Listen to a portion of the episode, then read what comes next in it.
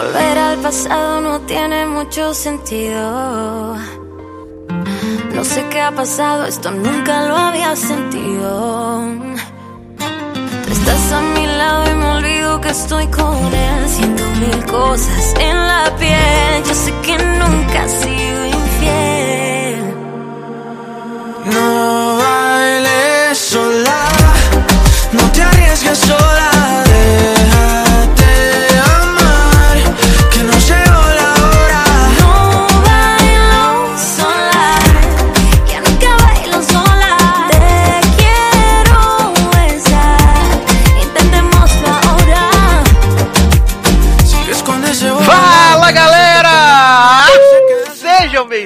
a mais uma edição do LagartoCast. Eu sou o Edu Sácia e, como sempre, hoje nós vamos trazer aí o melhor da, da TV, do stream, das coisas novas que estão chegando aí.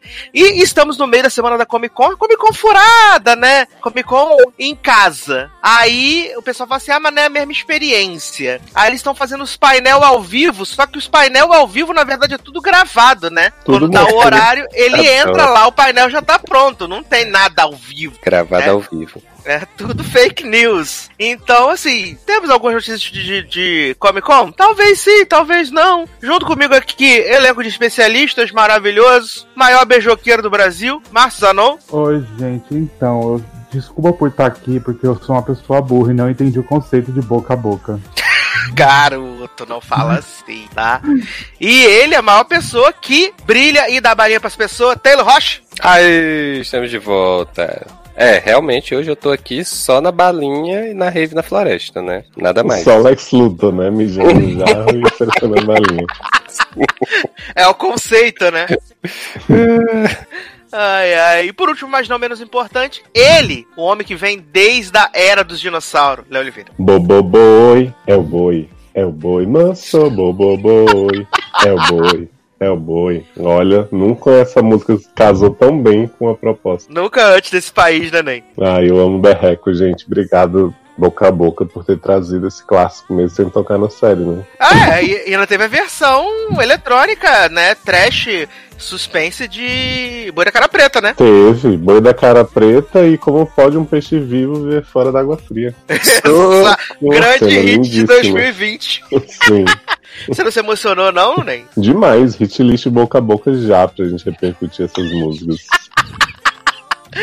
Ai, ai. Antes da gente entrar aqui no- nos rolezinhos das pautas, tudo, acho que vale a pena a gente falar rapidamente de algumas coisas que aconteceram aí nessa semana, né? Tivemos aí algumas renovações. Não tivemos cancelamentos, mas tivemos renovações. Tivemos a estreia do primeiro trailer da quarta temporada de 3%, a maior série nacional já feita, né? Anúncio também aí da, da data de Sim, estreia, não. que vem aí dia 14 de agosto, preparem-se, né? Vai ser Ai, maravilhoso. gente, eu vou falar uma coisa assim. Vocês sabem que eu amo 3%, eu amei o trailer.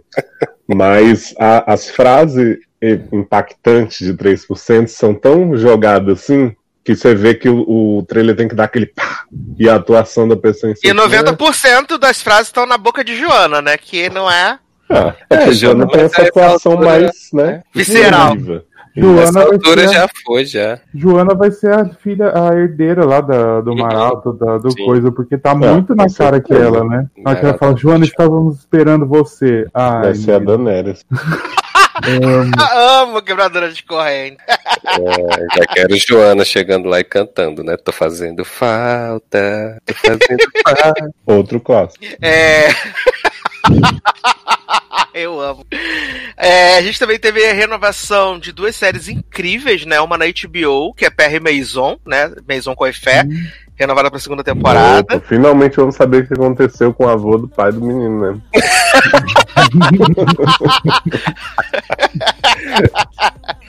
É, a gente também teve a renovação aí de Sweet Magnolias, né? Pra segunda temporada, sucesso também. Eduardo que bancou isso aí, gente. Nossa. O Logardo tá bancando tanta renovação que eu vou Joaninha vai subir as escadarias de não sei onde de joelho depois disso aí. Nossa, porque- Joaninha, quando, quando que Joaninha teve uma série renovada pra segunda temporada, viado? Pois é, e ela fez tanta série melhor que City Magnolia, mas estamos aí com 37 livros pra adaptar, igual Clube das Babá e Alex Wilder.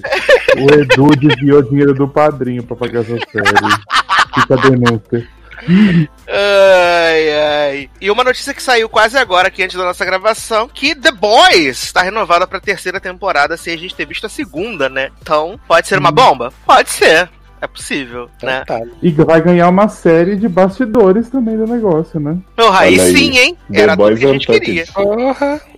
Adoro. Eu tô falando, aí depois as pessoas falam que eu sou chato. Já renovou, nem tem segunda. Vai enfiar coisa. Vão saturar tanto essa merda que ninguém vai aguentar O mais. fim da primeira já foi ruim, gente. Vamos com calma. Então, né?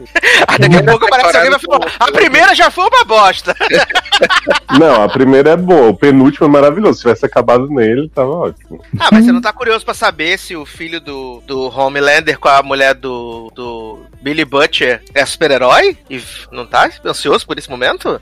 Eu tô curioso pra ver a mulher do, do Billy Butcher, que é a Chantalzinha, maravilhosa, de One Tree Hill, né? Resgatar uma carreira. É, além disso, a gente teve aí ah, algumas, algumas notícias também relacionadas ao rolê do cinema, né? Que Christopher Nolan tomou no cu e Tenant foi adiado sem data pra voltar. Bem feito, seu otário. Ah, poxa, que perfeito. Todos estavam- Todos estavam tão preocupados em assistir Tenant no cinema, né? Esse homem enchendo o Nossa. saco todo dia, falando, nem quero que passe meu filme no cinema. Não, só tem que. Só pode ser no Podiam cinema. jogar no streaming contra a vontade dele direto. Ia ser maravilhoso. É, também, direto da Comic Con, a gente teve as notícias que Mulan também foi adiado é, indefinitivamente, por hora, né? Indefinitivamente? Garoto. Menino, eu tô com problema, dislexia. É, foi adiado também, sem data. E a Disney fez um movimento com os filmes de Star Wars e Avatar, né? Movi- movimentou todos eles um ano pra frente também. Então, Avatar vai ser 22, 24, 26, 28. Olha.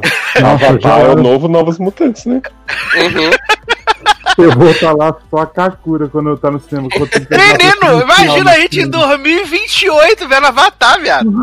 Avatar Gente, 17. Agora, ninguém deve estar mais arrependido de ter mudado uma data do que Perry Jenkins, que podia ter estreado Mulher Maravilha ano passado e ficou de coisa. Exato, falou, ai, não É, quero, eu preciso de mais tempo na pós-produção. É. Bota aí pra, pra, pra, pra agosto, vai dar tudo certo. É, então, é, Avatar foi adiado, os novos filmes de Star Wars também foram adiados em um ano, agora vão ser 27, 25 e 23, né? 2023, 2025 e 2027. Nem sei se vou estar vivo nessa época, na verdade. É, por enquanto, a Disney mantém Viúva Negra para 4 de novembro de 2020. Mas como o pau tá atorando nos Estados Unidos, eu acho muito difícil, né? Que esse rolê vai acontecer assim como Mulher Maravilha também aí em, em outubro, né? Que eu acho que já já também roda esse, esse Mulher Maravilha aí de outubro pra, sei lá, julho de 2021, com Pois sorte. é, e aí ficamos com Aves de Rapina como o filme de herói mais bem sucedido do ano. O maior, Eu- filme de, o maior filme de heróis do ano, né? Foi? Mar-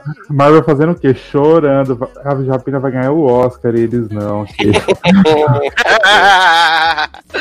Ah, imagina, né? Nós vamos ter aí indicadas ao Oscar. Arle- Arlequina, é, Journey, né? Betinha Moss. Vai ser hit esse. Sonic.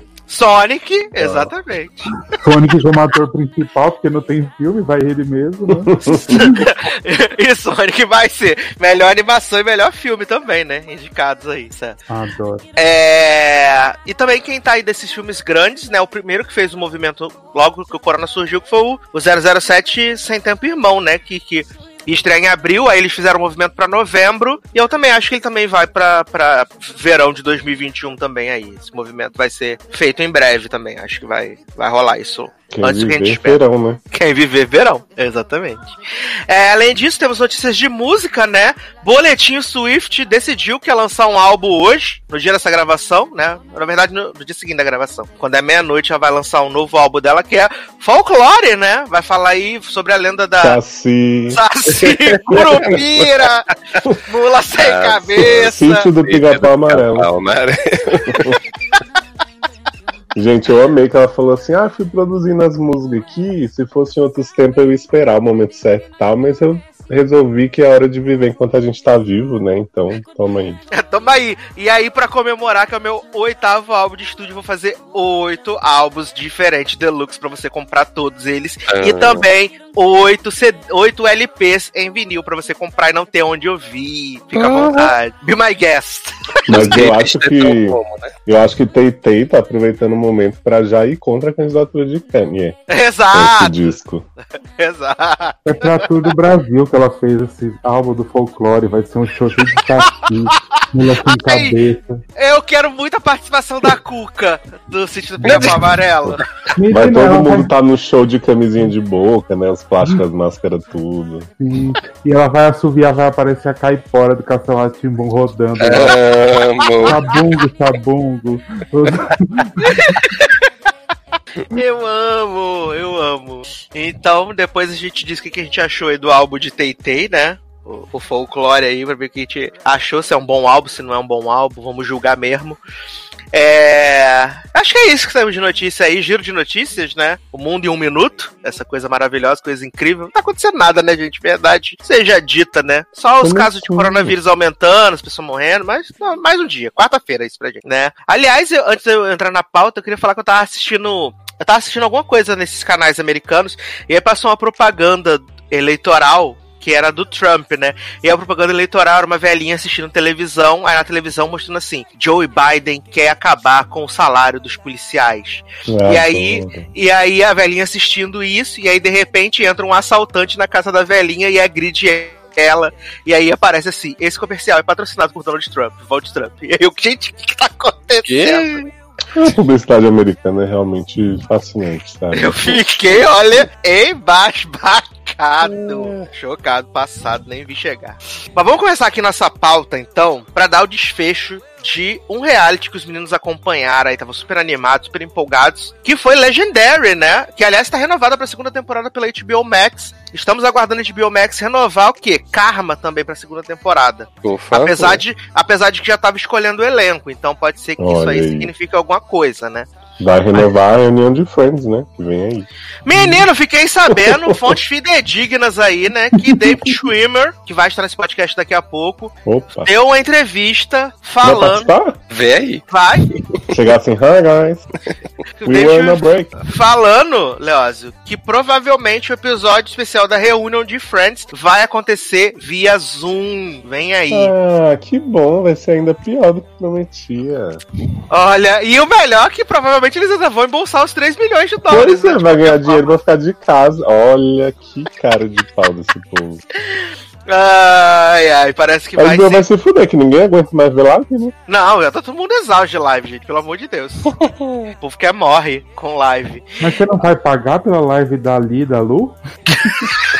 Menino, quando eu vi isso, eu achei um pouco. Porque o que o Zanon tá falando é que Luciana Silêncio, né? E Li... Luciana Silêncio e Li Martins, ex- ex-protagonistas do Rouge, iam fazer uma live na semana passada, né? Pra anunciar um projeto. Que, aliás, vocês sabem se saiu o projeto? Eu vou até entrar aqui no Instagram dela pra saber.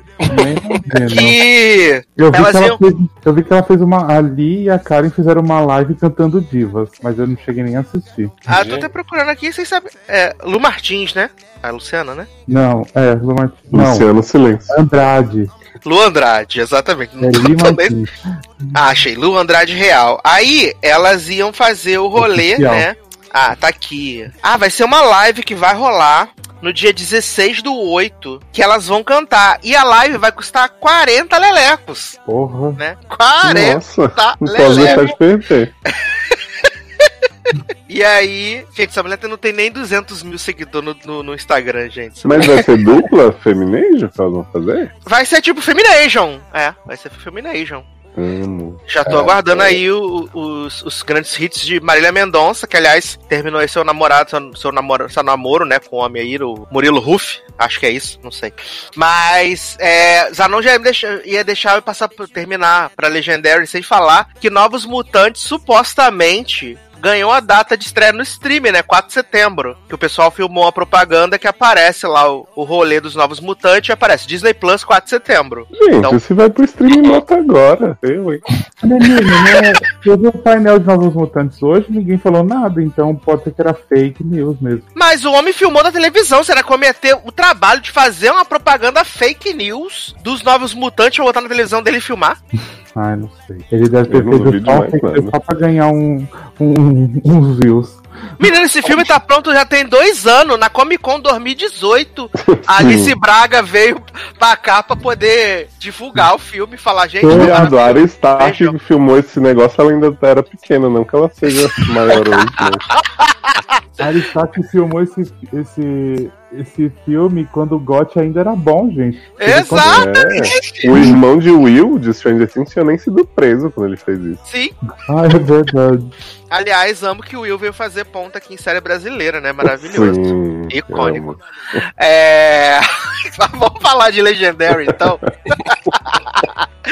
e os meninos assistiram, vocês gostaram do, do, do- do finalista? Do finalista não, do vencedor, né? Manteve a mesma qualidade durante toda a temporada? Tivemos guests interessantes ou não? Ou parou por aí? Cara, assim, é, acho que guests mesmo, não lembro de ter tido o, mais interessante, pelo menos que eu conheço do- dos que apareceram nos outros episódios, assim. Acho que eu, pra mim, a mais icônica mesmo foi, foi a, a Dominique de Pose, né? É, A Tamar assim- foi legal também de ter visto. Ah, Ela é verdade, verdade, verdade. Ela também foi boa. Mas assim, é, eu tinha falado lá no início que meu problema com Legendary tinha sido o esquema de, de eliminação, né? De, de avaliação, de modo geral, né? Tanto para escolher a melhor casa quanto a, a, a eliminada. E esse é um problema que pra mim, né, seguiu, porque eles mantiveram o mesmo, o mesmo estilo de, de escolha. Então, pra mim, esse foi meu problema com Legendary, sabe? Eu acho que não é bem claro o processo de definição de quem é que sai, quem é que fica, quem é que ganha a casa,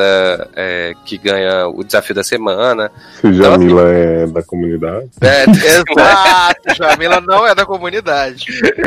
E aí, é... mas assim, porque na, na final foram só três casas, né, que, que participaram. Stark, Lange, Greyjoy.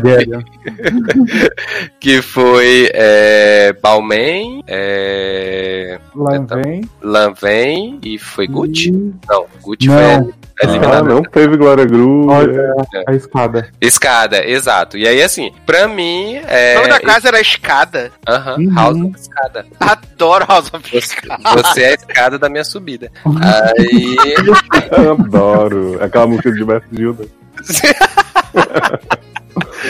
E assim, das três casas, eu só não queria que a, a House of Escada tivesse na final, porque assim, eu gostava deles enquanto indivíduos, mas é, como casa em si, eu não gostava tanto. E as apresentações deles também não me empolgavam tanto. Eles Então, eram bem fraquinho mesmo, né? É, exato. Aí tanto é que eu preferia a House of Gucci, né? Tivesse ido pra final, mas acabou que não foi. Meu E Deus. assim?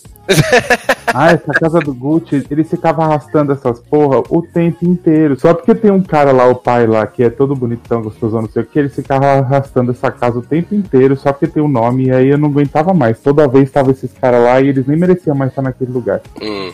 É, é porque eu acho que eu ainda preferia eles, né? Ao House of Escada ainda, em termos de apresentação, né?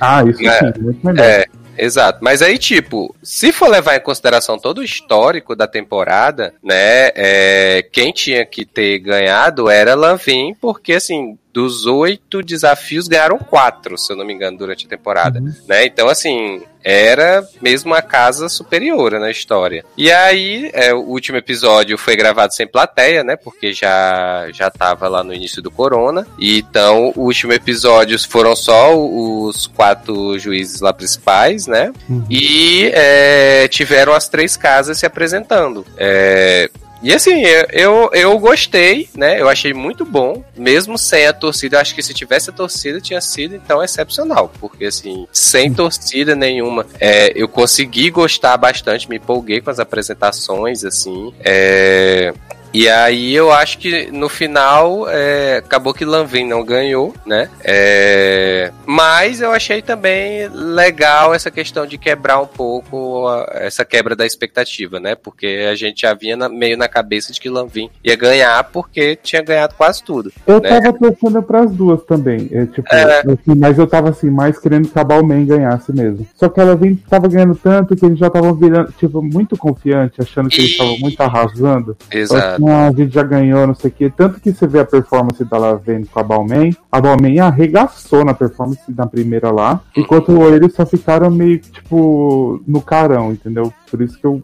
achei muito legal que a Balmain ganhasse, que desde o primeiro episódio eu tava torcendo pra ele. É, verdade, verdade. Eu também gostei, também fiquei feliz por eles terem ganho, né? Eu acho que assim, a temporada de modo geral foi boa, eu acho que ela começou mais ou menos, depois deu uma subida com, com as apresentações, eu acho que foi melhorando um pouco o nível das apresentações e tal. É, e o final foi bom, eu gostei. Então, uhum. assim, me empolgou um pouco mais a reta final da temporada. E aí, assim, eu só espero que pra próxima temporada eles melhorem um pouco essa questão do sistema de, de escolha, de eliminação, seja um pouco mais objetivo. E que é, a gente, eu acho que essa parte da preparação para apresentação também é interessante. Eu acho que eles acabam cortando muito isso na, na edição, né? Você não vê muito essa questão da discussão das ideias, do que é que eles vão apresentar, que roupa vão levar e tal, não sei o que. É...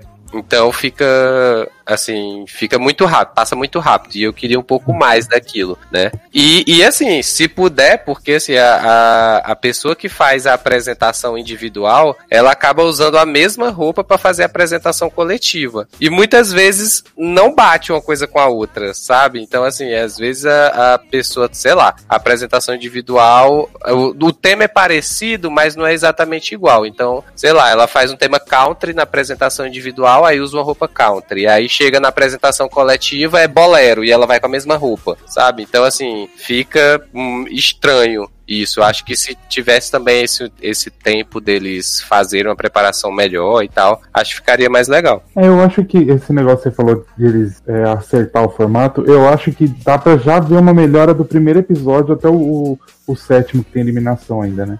Sim, Ele sim. já melhor, melhora um pouco no formato. Acho que dá para melhorar mais. Mas assim, o primeiro para mim é uma zona que você não entende merda nenhuma. Aí o segundo, que tem a primeira eliminação, você também continua não entendendo. E aí eu acho que vai evoluindo. Então acho que dá para eles melhorarem ainda do esquema de, de eliminação, de, de quem pode ser salvo, quem não pode e tal. Porque no final foi ficando mais claro, né? Que tipo assim, a, os desafios que eles estavam, quem ganhava, eles ficavam mais perto do final de votar para quem ia ser a casa superiora, e aí depois eles pensavam quem que eles, eles não eliminariam quem tinha, tipo, tinha duas vitórias, mas não virou casa, casa superior da noite, então dá para melhorar também, eu acho. E desse lance das roupas tal, o problema são as casas, né, que não troca, né? Tanto que no último episódio a Balmain usou a mesma roupa do, do primeiro desafio, sendo que ela vem trocou na hora que Sim. foi no novo, né? É verdade, é verdade. É, e aí também só deixar o destaque pra Leon, né? Rainha desse Gente, reality. Ela é maravilhosa essa mulher, porque ela veio da, dos, dos bailes e tal, e aí ela, tipo, sabe tudo dali, né? Aquele, o Ló, eu não suporto aquele homem. Cara chato do inferno. É, verdade, a, só quer se aparecer. E a Jamela tá lá, né, pra ser bonita e apresentar o programa. E não pode ficar sentado do lado da outra que tem destaque, né, senão ela tá roubando protagonismo. Ah, é verdade. Uhum. E eu amei que no, no episódio da final teve uma apresentação do. Ai, gente, como é que é o nome do apresentador? Ah, sim. Uhum. Lachão. Alzudo. Esqueci o nome, esqueci o nome dele. Então, ele e a Leiob, que foi de Vogue e tal, gente, foi maravilhoso a apresentação. Foi, foi muito boa. Assim, eu acho que é, Legendary me lembrou muito das primeiras temporadas de Drag Race, assim. De, de ser uma coisa mais, tipo, parece que é uma coisa mais real, assim, não é muito igual hoje Drag Race, é muito, pra mim, é muito editado. Chegou mensagem aí, hein? mensagem para você. Olha aí. Pra mim, Drag Race parece muito editado, assim. E é muito editado, mas pra tentar, eu acho que alcançar um público maior. Eu acho que Legendary lembra mais, porque eles não precisam editar ainda, né? Tipo, editar assim pra pegar um público maior. Eles têm que conseguir um público. Eu acho que me lembra, tipo, a parte dos, do, do tipo lip sync do Legendary, que eles ficam vogueando, é sensacional. Que é um negócio que te empolga. Tem uma, uma desgraçada que escala escalou uma parede e pulou no meio do negócio, do final. Assim. Possuída. Possuída, parece uma demônia. A outra puxando a capa. A própria Mulher-Aranha, né? Gente, mas eu acho, eu acho muito legal quem gosta de pose ver mais ou menos isso, quem gosta de drag race, e pode ser que fique melhor ainda daqui pra frente. Maravilhoso! Maravilhoso. Mas será que a temporada não deve. A segunda temporada não deve vir esse ano ainda, né? Ainda mais com rolê de corona, essas coisas, né? É, acho que não. Eu acho que eles vão fazer uma por ano mesmo, não vai. Eu, Uhum. na minha cabeça, né? Mas não sei, né? Vai que eles começam a querer ser The Voice também, né? O Masked Singer, né? Uhum. O RuPaul, né?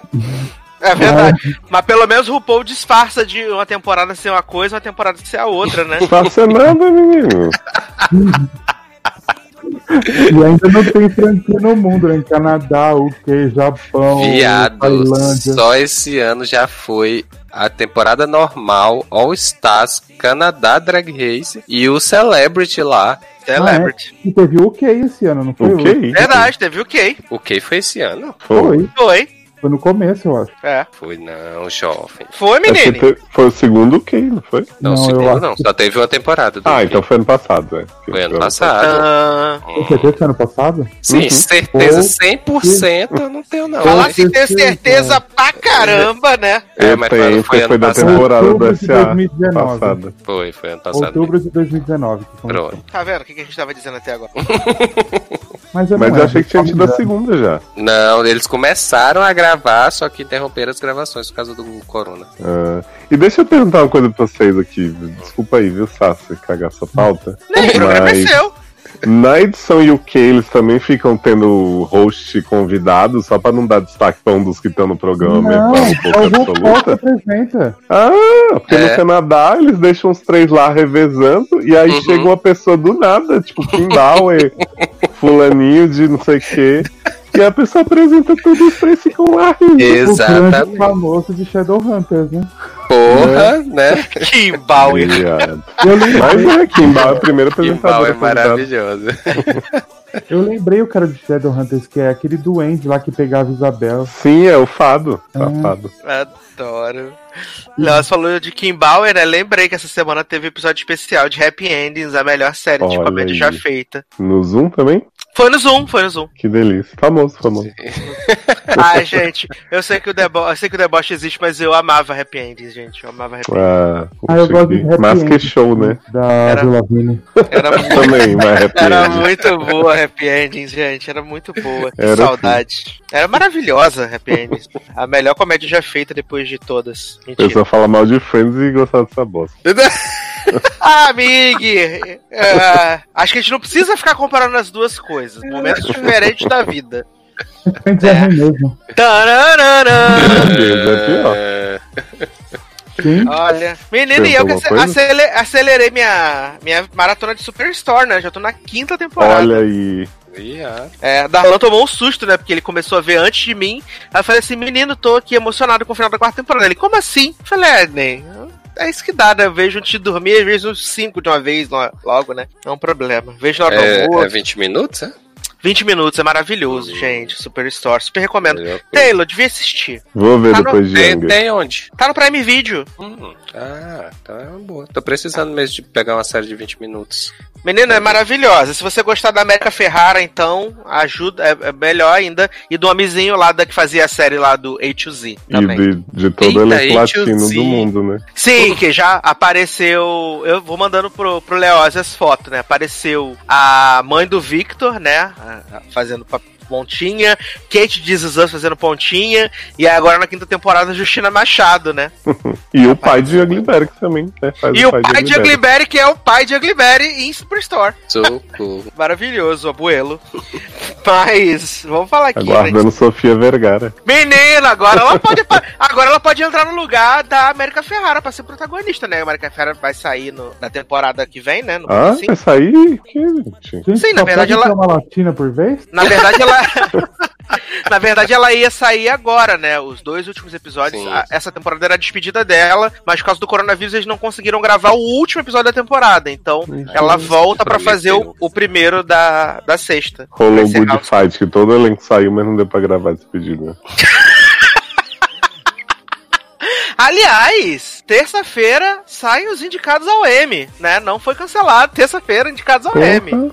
Promete, hein? Falando que que vem Fight, aí? né? E que vem aí, né? Vem aí Betinha Moss pra ganhar o M pela terceira temporada de Handmaid's Tale, que foi exibida em 2013. Não. Olha. Vai ganhar pelo aquele episódio do hospital que ela tá ajoelhada no milho. Ah, que foi o episódio pra ela mandar pro M. Ave Mari, meu É. Vão indicar a Reese pelo menos por uns três papéis que ela fez esse ano, né? E vou, e vou, vou indicar a Carrie Washington pela dentadura, né? Que ela sempre Sim, faz. Mas ela merece por foguinhos. É, Foguinhos eu acho show, tanto ela como o Reese gostam das duas. Sim, macho show. Essa conversa, não assisti Foguinhos, é bom. Ah, é bom, mas tem que ter paciência. Porque ela, Olha- porque ela não é uma série dinâmica, entendeu? Não. Eu comecei a ver foguinhos por causa de Amanda, que tava se rasgando. E aí eu tava preso com um caramelo no meu colo sem poder levantar e não tinha o que pôr. Aí pus foguinhos. Gostei, menino, no primeiro episódio. Nunca mais vi, faz umas três semanas, mas eu gostei bastante. Vou fazer, vou fazer uma pergunta. Ô, Zanon, você gostou de. Eu não lembro se você gostou de Big Little Lies. Acho que você gostou da primeira temporada, não foi? Eu achei ok. Não, fa- não foi uma puta que pariu, mas eu, assim, eu gostei de ter visto. É basicamente isso. Vai ser ok também, então, pra vocês. É. Se Sabe é o problema inteiro. que eu tenho com essas séries que Reese faz pegando o livro que ela gostou, né? Da cabeceira dela e vai fazer? Que todas começam com um negócio do futuro que vai aos poucos você entender. Gente, faz uma história linear, não quero ficar vendo gente morta no início pra depois entendendo o que aconteceu. eu, hein? É, Riz tá aí comprando o livro até em Younger, né, Leoz? Sim, menina, o grande plot da quinta temporada de Young é que a empresa de Riz botou muito dinheiro na editora, porque eles querem adaptar os livros. Riz aparece, sabe disso? Não sabe, mas a série tá se aproveitando. Ai, eu amo. Eu amo. Younger é incrível também, viu, gente? É uma comédia que muita gente podia estar vendo pra ver Professora Chu comendo as ovelhas na fazenda. Várias Quê? participações Oi? icônicas. É. Professora Chu comendo ovelha na face. Sim, Professora Chu faz uma temporada que ele é um autor do, do campo, né? Que quer ensinar pro mundo coisas mais simples. E aí, Satan Foster pega ele comendo a ovelha. Meu Deus do céu. Meu Não. Deus. Que pavor. Tem zoação do Aconteceu. George R. Martin, o, o autor lá de fantasia que fica assediando as mulheres tudo, velho. Da... cap- Olha, incrível. Ai, ai. Cada um tá numa maratona de comédia. Leoz vendo Younger, eu vendo Superstore. Todo mundo passando tempo com comédias que já estavam no ar há muito tempo e a gente não tava assistindo. Eu também, É, a gente tem que ir atrás, né? também tô assistindo a comédia da minha vida. Ah, mas essa, no caso, eu tô protagonizando. Eu não consigo assistir. Mas pra gente encerrar esse bloco aqui, eu queria Ah. rapidamente trazer, né, aqui para a pauta uma série que terminou aí sua quarta temporada também, interrompida pelo coronavírus, né? Ficou faltando aí dois episódios. Aí falaram que esse último episódio podia ser o encerramento da temporada, mas há Não controvérsias. podia, não. Deus Há controvérsias que The Bold Type encerrou aí sua segunda metade da temporada, né? Depois de elogiarmos aqui muito, rasgamos seda na volta, falamos do rolê do aborto de Sutton, que a forma com que isso foi trabalhado e tal. E acertamos também na questão de que esse rolê do- da gravidez e do aborto seria o estopim pra fazer o castelinho de cartas dela do Richard cair por terra. Sim, e foi exatamente o que aconteceu, né? Richard é machobrou, né? Ele quer ter filho, uma casinha cerquinha branca. Ô, menino, eu tava elogiando, tipo, dois episódios antes de terminar. Eu falei, gente, eu amei toda essa temporada que tá construindo os personagens. Sim, pegaram- tivesse acabado no 15, tava ótimo com Dois essa tão episódios largada. Depois eles destruíram quatro temporadas. Eu falei, caralho, como vocês conseguiram fazer isso em tão pouco tempo, menino? Não é? E assim, é. Eu acho que eles, eles fizeram. Não sei se depois da- esses dois últimos episódios eles conseguiriam acertar e que. e isso ali faria sentido, porque, assim, sei lá, o plot da Sutton ter ido pra casa e dormiu com aquele carinha, sabe? Uns negócios assim que, gente, o que, que tá acontecendo, viado, sabe? Ela precisava É. reformar o banheiro e aí contratou o marido pra fazer a série também. Não, aí sabe, aí, sa- aí sabe qual é o medo da, da, da- da- O meu medo? É ela engravidar desse homem agora. Ai, meu Deus do céu. Não Meu medo é não. ela engravidar desse homem. É, então, eu falaria que não, mas assim, do jeito que o Bold Top tá, tá caminhando pra fazer umas coisas meio esquisitas, eu não duvidaria. E aí ela queria ser mãe agora, né? Exato. Não, gente. Pra poder garantir pra Richard. E aí vai ficar na dúvida se o filho é de Richard da última vez que eles transaram, do homem do bar ou de Owen. Que tá engravidando todas as pessoas, inclusive fora de sua Não, série. mas essa menina tá de parabéns se ela não tivesse se protegido depois da, da treta toda, né? Porque. É, porque assim, do, do, do, do nheco-nheco lá com o homem no, do bar, eu acho que não, não deu tempo porque eles não estavam preparados para a ação, né? Aconteceu. Sim, eles estavam fugindo do roubo, né? Exato, do roubo lá do, do, da- da- dos dinheiros, das cachaças. Então, eu acho que é uma possibilidade, né? É uma possibilidade, igual esse esse rolê lá do. Que eu já, tá, já tinha superado do, do marido de Jaqueline e Jaqueline, né? Ah, não sei o Pô, que. gente, tava seguindo, né? A vida anal de todo mundo. E aí, de repente, esse homem enchendo o saco. E não, você não vai tirar férias pra viajar comigo. Eu sei que você é muito trabalhadora. É, não. Ah, e manda a Jane para de investigar, porque vão descobrir que eu saí com a mulherzinha lá da empresa, do homem que abusa das outras. Sim. Bom Ah, que é. gente só faz história sobre ela mesmo que possa ferrar a vida de Jaqueline, né? Nunca nenhuma outra opção. Aí quando vai fazer a história dos outros, causa na vida, né? Eu falei com o Leózio, ô Zanon, que Jane, ela, ela, só, ela só consegue escrever sobre ela. E o melhor que, impressionante, tem 75 pessoas nas- na, na, na, na revista. E só as matérias de Jane são as top list, as hit list, as, as mais bombadas da net. Foi promovida por falar de si mesma, né? Ah. Exato! Ah, Não, tem eu- muita gente por aí que escreve só sobre as experiências pessoais. Não, Então, e, e todo mundo ama a, a feminista fracassada, né, Ney? Maior hit que já foi feito na Pô, da só se web, né? fala nisso, né? Porra, olha, e aí acabou que, que Cat, né, teve o plot menos horroroso de- desse, desse meio finalzinho assim de temporada, né? Pois é, e olha que a Isha tá reclamando, xingando muito no Twitter, né?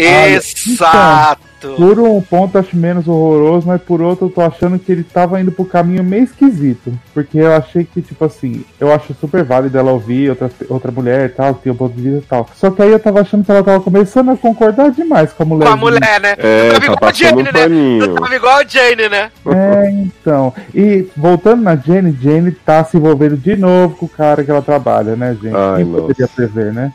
Não, e aquele homem ridículo, né, gente? Pelo amor de Deus. Nossa, que chama ele de hot, não sei o que, gente. Esse homem é, É. horroroso. Esse homem é é ridículo. podre. Nossa. Parece Eu olho pra ele, eu só penso que ele tá fazendo um monólogo interno do Joe e Will, que ele é igualzinho. Esse homem Exato. parece o palito da Gina, só que indie, gente. Não Ah, aguento. Meu pai.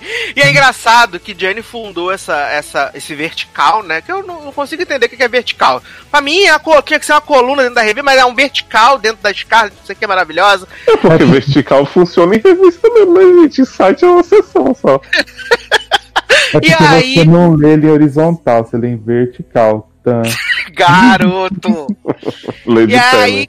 Criou essa, essa coisa, ela procurando os autores, fazendo concurso lá, procurando os vencedores do Pulitzer. E aí, agora.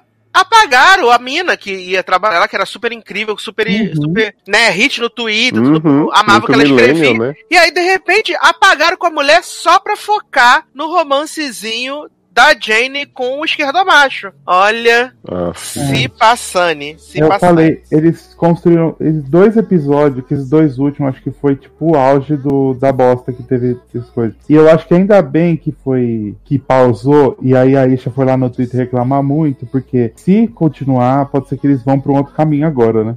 Conta Voltar pra pro- gente, Zanon, o que, que aconteceu? Que a Isha foi lá no Twitter, fez um Então. textão, né? Falou sobre os- o, o ambiente da série, tudo isso. Isso, ela falou assim, então, a- eu acho, ela falou assim, porque primeiro, nessa temporada, Cat se descobriu bi, né? E até Uhum. ontem só tava querendo mulher, né? E aí ela também ficou um pouco confusa nisso, né? Porque não tava tendo o plot pra ir nesse caminho, mas a gente aceitou, porque a gente gosta da série, a gente passou um paninho, beleza. E aí ela falou que na série fala sobre representatividade e tudo, só que não tem pessoas negras trabalhando nela. A única pessoa lá que tem é a Isha, que tá lá fazendo tudo, e as pessoas não conversam, ela só tem que fazer, e ela falou assim que ela faz, porque ela gosta da personagem e tal, mas ela chegou no ponto que ela não pode mais ficar quieta e ela precisava falar. uhum. E aí, E que depois de quatro anos foi ter o primeiro roteirista bipoc, né? Hum, que né, lá nos Estados Unidos uma pessoa é, people of color, né? E a. K-pop é outra coisa, né? É uma pessoa bicha.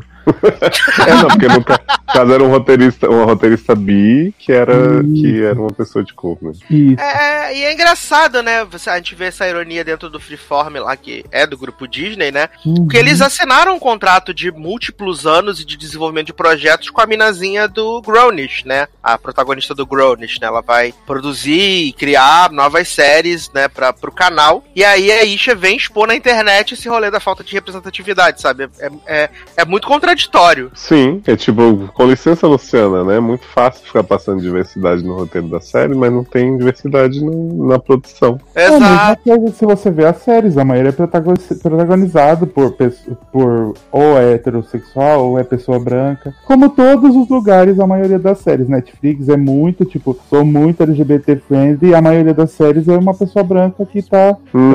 É, pessoa branca e hétero que é protagonista. Então é tipo, é Sim. só pra, pra gente pra fingir. E aí a gente vai lá e compra porque a gente não tem nada e quando a gente tem, a gente acha que aquilo vai ser o máximo, né? E até assim, se a gente parar pra pensar o que a gente reclama da Cat aqui, né? Não tem problema ela ter plots da militância e ela abraçar coisas. O problema é que é tudo nela. Ela é lésbica, bi, vegana, protestante, é podcast Defende agora, né? né?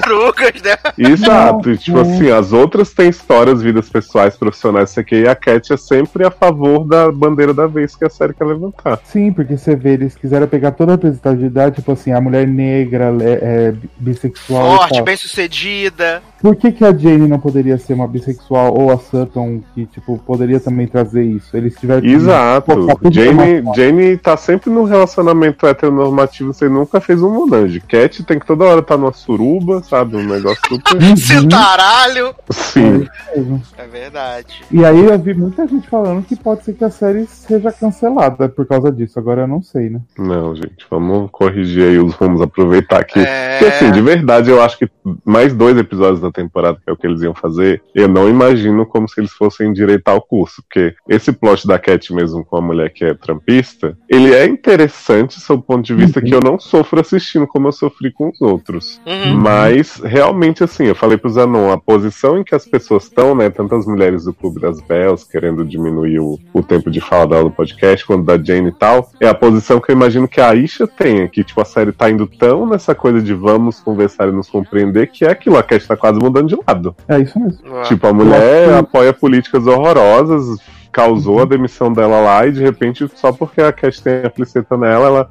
Não, mas a gente tem que ouvir as opiniões. Mas não é bem menina." assim, né? Exato. Não é bem assim. Não, eu acho que poderia é, rolar um, um- É que, tipo assim, é como se fosse Cat extrema esquerda e a outra extrema direita, né? Vamos usar esse termo. Mas assim, não, tipo, não tem uma coisa que poderia se. Esse debate, pra mim, não ia gerar uma coisa que poderia as duas se encontrar no meio disso tudo, ver pontos do lado um positivo do outro. Tipo, é só a Cat falando assim, ah, então, não tá tão errada, né? Não sei o que, ah, mas é minha amiga, tá lá, quero lamber ela. tal.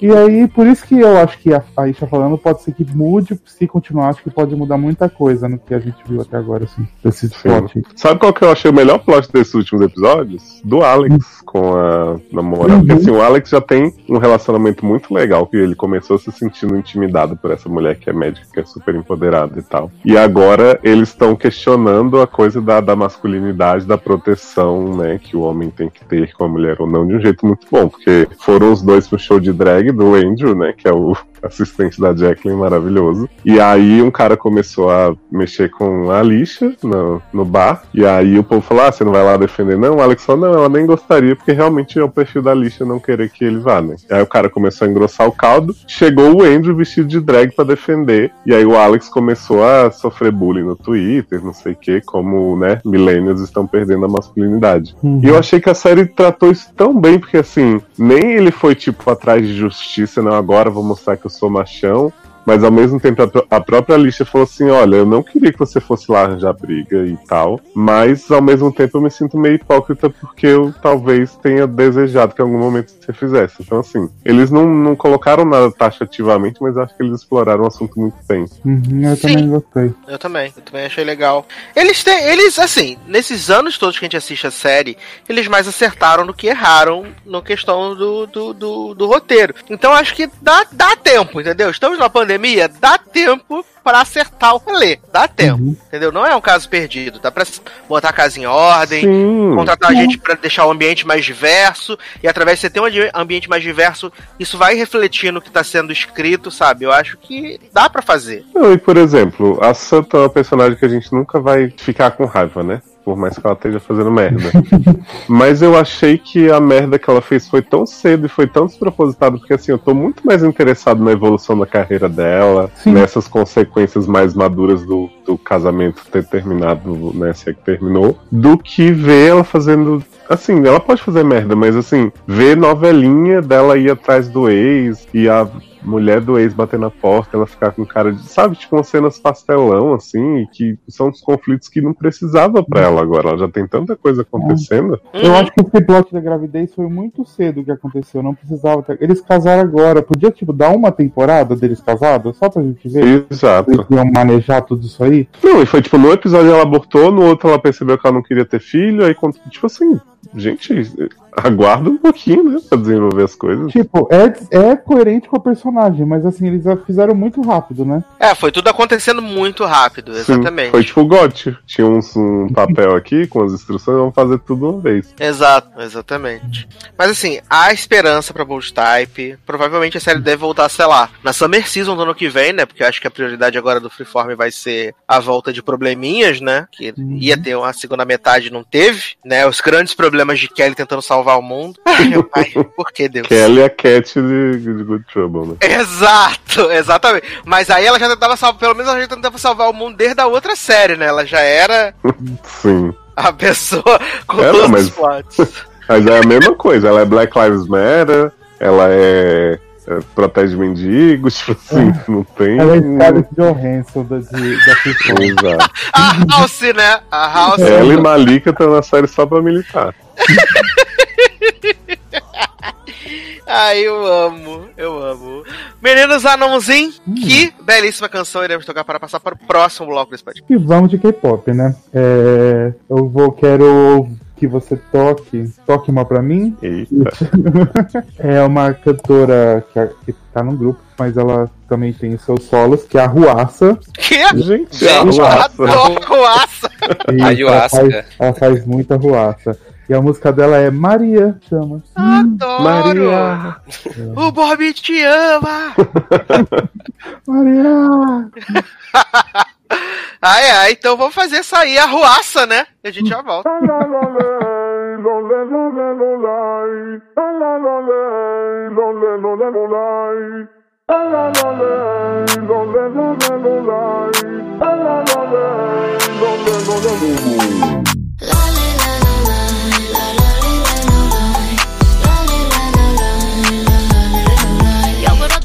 So.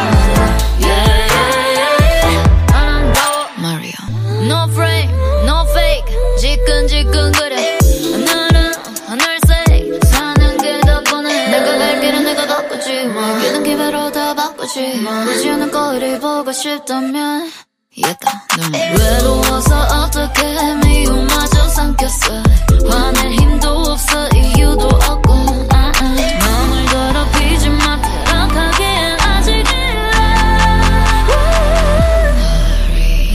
Maria, Maria, Maria 빛나는 밤이야 날 괴롭히지 마 Oh Maria Estamos de volta com o LogadoCast. Agora, Boboi. É o boi. agora pro momento que provavelmente eu serei assassinado na internet, né? Talvez. Gente. Talvez vocês nunca mais vão me ver depois desse programa. E vamos falar aí, né? Mexer com o ícone dos, dos juvenis, né? Porque assim, eu, eu não fiz parte desse movimento, né? Mas a gente vê pelo nosso grupo no Telegram que esse movimento foi um movimento, um movimento muito importante para os jovens, né? Que é o movimento RBD, Rebelde. Eu nunca vi um capítulo na minha vida. Eu não sei quem é, eu não sei o que eles fazem. Tamo junto. Eu vi mais R-Way, que era o também. rebelde original argentino, do que o mexicano e brasileiro. Eu não faço ideia de quem sejam, né? Mas aparentemente tem uma seita aí, né? Que assassina a pessoa. Inclusive fizeram até uma live que não era live, que era tipo eles escolhendo as músicas, né? Era, era o Disque MTV do Rebelde, eles falaram que era a live do Rebelde, né? É. Viado, fizeram até aquele anúncio rebelde está voltando, não sei o que, pra anunciar as reprises no canal. Avulso. Ah, eu amo. Então vamos falar de Desejo Sombrio, nova produção mexicana da Netflix, né? Esse grande, grande, grande série, que é protagonizada por Maite Perrone, se eu não me engano. Acho que é. Iragi- Oh, acho- Eu, menino, toda vez que eu falava Maite, eu só via de pipira divinamente, é. né? Mas eu acho que é Maite Perrone, né? Acho que é de, Uhum. de, re- é de rebelde. Aí eu olhei no, no Googles, né? Eu vi que ela tem 37 anos, né? Ela tem 37 anos. Gente, mas tá conservado, hein? Ela tem 37 anos. E na série ela faz o papel de uma mulher que está casada há 20 anos, né? Inclusive Sim. tem uma filha de 18. Olha Ou aí. seja, ela teve um filho com 16, né? É, é isso aí, né? Bacana. Do que que se trata Desejo Sombrio, né? Desejo Sombrio vai acompanhar a história da Alma, que é a Maite Peroni, que ela é uma professora de direito, né? Que tá meio entediada no casamento, desconfiando que o marido que é juiz tá tendo um caso com a secretária. E aí, no fim de semana, ela vai pro, pra casa da melhor amiga dela que se separou pra, pra, dar- pra, pra apoiar a amiga e tal. Pintar a unha, né? Pintar a Uhum. unha enquanto toca música de suspense. Menina, eu fiquei chocado com essa cena que tá tan, tan, tan, tan, tan, tan, e elas lá pintando a unha e lembrando de sexo e passam cenas. Essa, esse piloto inteiro se resume a cenas de sexo brotando da cabeça de Maite, assim. Sim. Menino, isso, isso acaba sendo uma coisa recorrente, que é pessoas imaginando outras pessoas transando em lugares que não fazem Olha sentido. aí o Essa, essa mulher tá com a fixação, né? Em sexo. Porque ela, ela tinha feito o Jogo das Chaves? Jogo das Chaves, Sim, né? maravilhosa, aliás, muito melhor que Né? Não, essa série é muito boa. Mas também era sobre sexo, né? É. Sim. E assim, antes que as pessoas me crucifiquem, ah, você não viu. Eu vi. Eu vi os 18 episódios. Eu vi tudo. Então eu posso. 18? São 18 Que episódios. isso? Mas é porque são 30 minutos, não é 40, 50. Não, Mas gente, mesmo- mas mesmo, mesmo assim, assim, 18 cara. hoje em dia nem Grey's Anatomy teve. Grace tem 28, né? 18 episódios, assisti todos. Assisti todos, posso falar com propriedade, né? E aí o que acontece? Maite vai lá pra poder consolar a amiga Brenda, que tá, que acabou de, de se separar, não sei o que, elas vão pra baladinha, né, pra, pra, pra night, pra boate, e aí chega um homem lá, um, um homem, um homem todo trincado lá, com cara de maluco, na, na hora, cara, você olha e fala, maluco, não bate bem, se lá. Todos os homens dessa série têm uma cara de cracudo, assim, muito louco. Viado, têm o marido, mas- o marido dessa mulher, o Leonardo, que homem asqueroso, e esse homem come todo mundo na série, impressionante. Olha aí. Chocado. Imagina. Aliás, vale, vale dizer que a filha de Maite na série é tão velha quanto ela, né? Sim. Quando ela aparece falando com a Gente, filha, eu fico, eu fico, o Fiquei que tá muito perturbado. Não, e as cenas, as conversas dela são sempre muito, né, adicionam muito pra gente. Uhum. É, não, e a filha de Maite, ela tem fixação com crime, com morte, com necrotério, Sim. né? Ela tem essas Aham. coisas meio macabras. E aí o que ah, acontece? sim, que ela fica vendo coisas na Deep Web, falando com- e Sim! que assim, a geração Isso. de vocês é louca por essas coisas de morte, não sei o que. Ai, mãe, deixa eu ver um corpo se decompondo, que saco. Ela assiste Discovery ID, é uma, uma loucura. sim. E aí o que acontece? Ela, ela vai lá ficar com a Brenda e tal, vai na boate, conhece esse cara. E aí a Brenda fala assim: menina, dá uma borrachada, aproveita, seu marido tá te traindo, pra quê? Pra que se guardar se vamos todo mundo morrer? Aí essa mulher vai pra casa, transa com o homem, não sei o que. Aí ela acorda, acorda meio culpada. Ela fala assim: não, vai embora, sai daqui. isso Expulso aqui. o homem sem roupa, né? No corredor. roupa, Não pelado, entendi sem até agora roupa. essa cena que eles estão no corredor do prédio, assim, sem roupa. E aí o homem, ah, mas não posso ficar. Não, não, só sexo. Mete o quê. pé, mete o É. pé. Cai Não, mas fora. não é corredor do prédio, não. Ele tá, ela, É a casa tá da Brenda. É. Ah, é Exato. porque era um, parecia muito corredor de prédio, assim. É porque a casa da Brenda é andando. gigante, a casa da Brenda. Exato, Ah, exato. Tanto é que ela diz, é, bate a porta quando sair. Ah, Ai. verdade, ela fala fecha a porta, né? Pra Sim. apagar a luz. Aí acontece? Ele, ele vai embora, né? Ele vai embora. Aí ela volta pra casa ah, antes do previsto, porque ela fica se sentindo culpada, não sei o que, nananã. E aí ela e é volta. dirigindo e lembrando do sexo, né? Tipo, Lógico, olhando pro né? horizonte e a cena E rolando. só o sexo rolando, música cafona também. Daqui a pouco sonha, né? Que ele tá na piscina nu, chama ela. Olha. Sim. Aí o marido chega e atira. Olha. E aí ela vai pra casa, fica nesse conflito, não sei o que você. E aí acaba o episódio com o ela ligando pra amiga, "Ah, Brenda, queria te contar um negócio, não sei o que, entendeu? Porque o homem se matricula na aula dela de violência contra a mulher, contra a minoria, né? A aula que ela How tá to dando. get away with murder, né? How to Get Away with Murder, exatamente. ele, ele, ele se inscreve na aula dela, ela fala assim: ah, menina, preciso te contar um negócio, um bafo, uma coisa maravilhosa aconteceu, mentira. E aí, de repente, dá um close na banheira, essa mulher tá toda morta lá, a Brenda, né? Cortou os pulsos. Aliás, vale dizer que a Netflix já foi muito criticada com o 13 Reasons Why por causa do rolê do suicídio. E parece que eles não aprenderam nada, porque nessa cena, nessa, nessa série tem o mesmo rolê. Assim, não é tão gráfico. Não mostra o processo, né? Mas. É. Mostra é cortando com a, a gilete, jovem. Viado. Mostra, mostra cortando Mas com a eles gilete. tiveram que deletar essa cena de 13 Reasons. Agora tá Exatamente. fazendo a mesma. Eles mostram cortando e, tipo, tem uma, uma cena mais pra frente que ah, o, o, o Dario sai com a filha da, da Maitê, e aí fica tendo umas cenas assim de alucinação também, com ele cortando o, o, o, braço dela com a gilete. Assim, Gente. umas paradas assim irresponsáveis, sabe? Eu sei que a série é 18 anos, que tinha aviso de rolê de suicídio, mas eu pensei, se 30 Reasons Why não cortou, cortou por causa disso, acho que não, faz, isso não, fazia, não fazia muito sentido. Era isso que eu ia dizer, que, tipo, sendo a série maior que 18, eles devem ter pensado que passava de boa.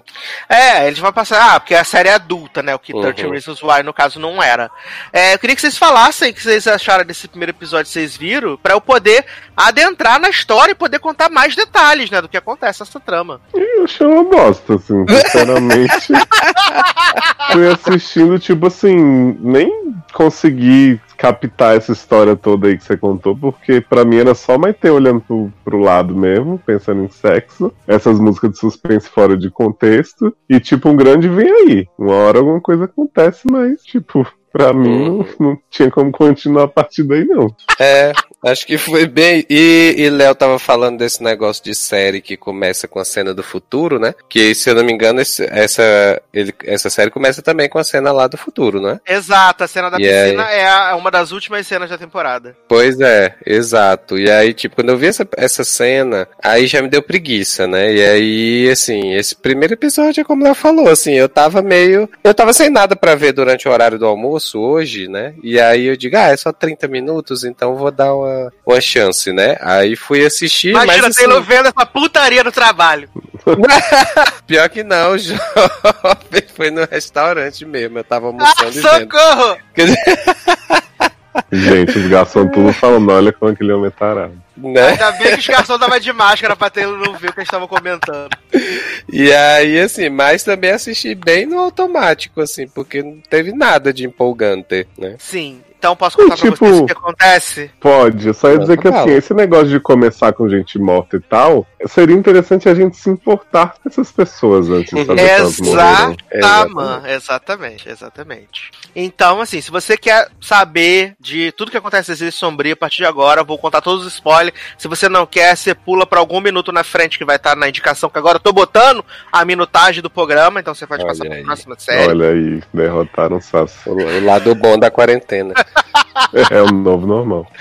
E aí o que acontece? Eu vou tentar traçar um panorama assim, porque ela- a história ela é muito confusa do fato de que ela fica indo, indo e voltando, tem rolê de, de alucinação, é umas maluquice inacreditável. Mas o cerne da história é, na verdade, tudo vai acontecendo pra tentar é, por que que Brenda se suicidou ou alguém matou. Entra-se na questão de que Brenda pode ter sido assassinada e aí eles veem na filmagem que o, o tal Dário voltou na casa depois que Maite foi embora, no mesmo dia que Brenda morreu, né? E aí Dário entra na se matricula na na, na na classe de, de, de Maite, fica perseguindo ela, começa a mandar mensagem no celular pra filha dela se apaixonar por ele, né? É, tem um aniversário. Que perfeito, né? Jovem, tem o aniversário de 20 anos de Maitê com o marido, né? Aí ele reserva um hotel, não sei o que e tal, eles vão na festa. Esse homem entra, entra no, no hotel e depois todos os convidados vão embora. Ele mente pro funcionário do hotel, consegue entrar no quarto e fica olhando Maitê transando com o marido. E ele sentado assim no chão É, que bonitinho. olhando o marido transar com ela, não sei o que e tal. E aí a gente descobre que na que o, o background, o que, que acontece? Dário já conhecia Maitê, já foi, no- chegou lá na boate na boa, porque ele é filho de um cara que foi condenado injustamente e esse cara se matou dentro da cadeia. Então ele perdeu o pai, a mãe ficou meio maluca por causa disso que aconteceu. E ele decide se vingar, né? Conquistando a mulher do cara. E porque o promotor que acusou o pai dele é o marido de Maitê. Então ele Hum. queria arruinar a vida deles, né? Então ele se envolve com a Maitê empolgante. se envolve com a filha da Ma...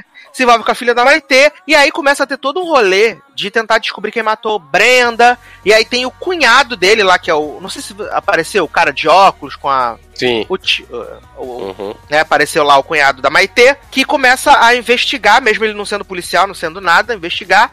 E aí, durante a série, a gente vai descobrindo que o marido de Maitê teve um caso com Brenda durante dois anos, transava com ela loucamente.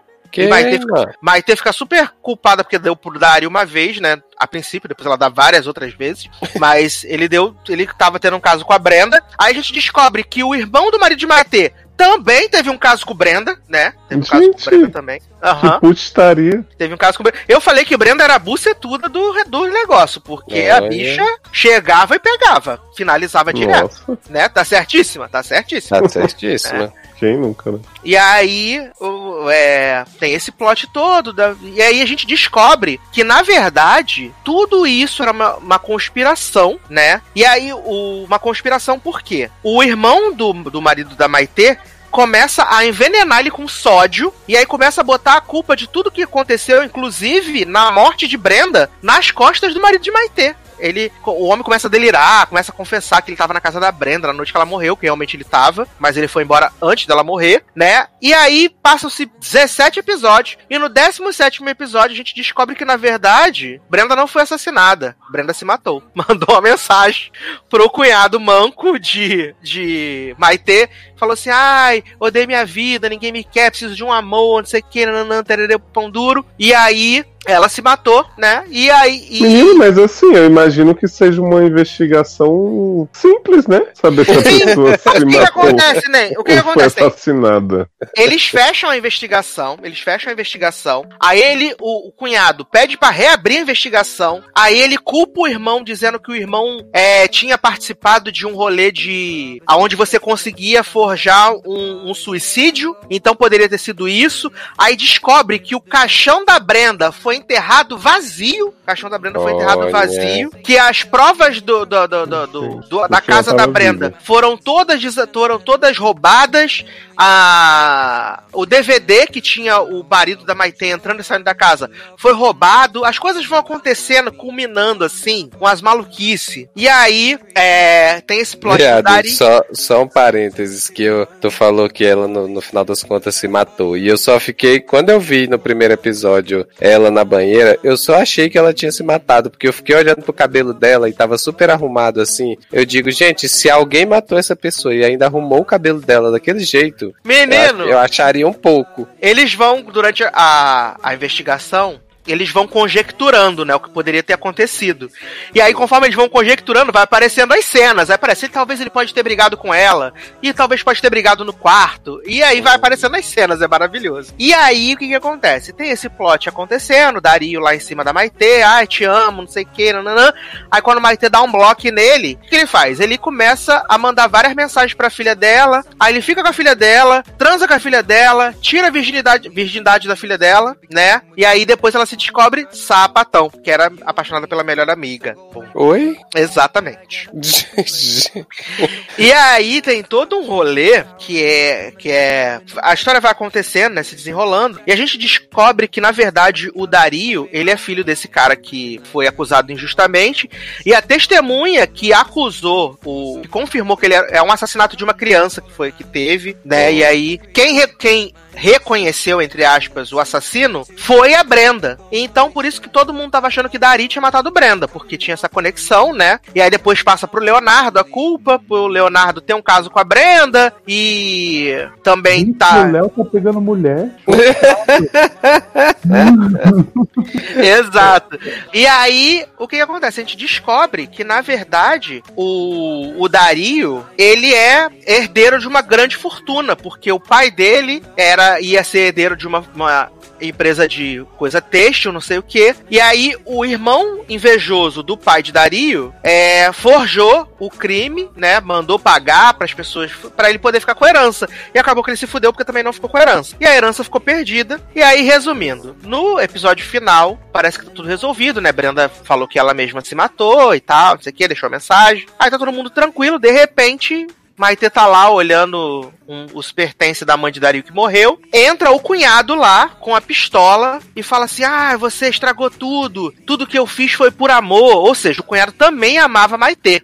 E aí, de repente, o marido de Maitê chega lá, eles começam a lutar, uma briga de velho. Aí a arma cai no chão. Amo rinha Ah. de velho. A arma cai no chão, Maitê pega, dá um tiro no, no- na perna do marido dela. Os dois caem na piscina. Aí não sei o que. Aí Maitê cai na piscina com o marido. Aí o, o cunhado foge. Aí, supostamente, acabou a, a trama, né? Resolveu. a- o cunhado tá foragido. Mas a Maitê tá lá vivendo a vida dela. Chega o novo o aniversário dela. Fez a- as pazes com a filha, porque a filha descobriu que ela teve um caso. Aí ficou julgando ela, não sei o que. Nanã. Fez as pazes com o marido. O marido não mora mais com ela. E aí, tela preta. E aí aparece Nova York. Hum. E aí, quem ah, tá assim, debaixo daquela ponte do Brooklyn, tá o cunhado de Maitê parado assim, né? Parado assim. Porque eu esqueci de um ponto muito interessante. Chega uma, uma parte da trama quando eles descobrem que o cunhado dela tá envolvido com forjar o crime e tal, várias paradas. Eles vão atrás dela, atrás dele dentro da fábrica têxtil do avô do Dário. E o Dário tá lá tentando descobrir a origem dele, essas coisas. E aí a, a fábrica explode. O Dário morre. Né, a, a fábrica explode e o As cunhado também, né? No shopping. Exato.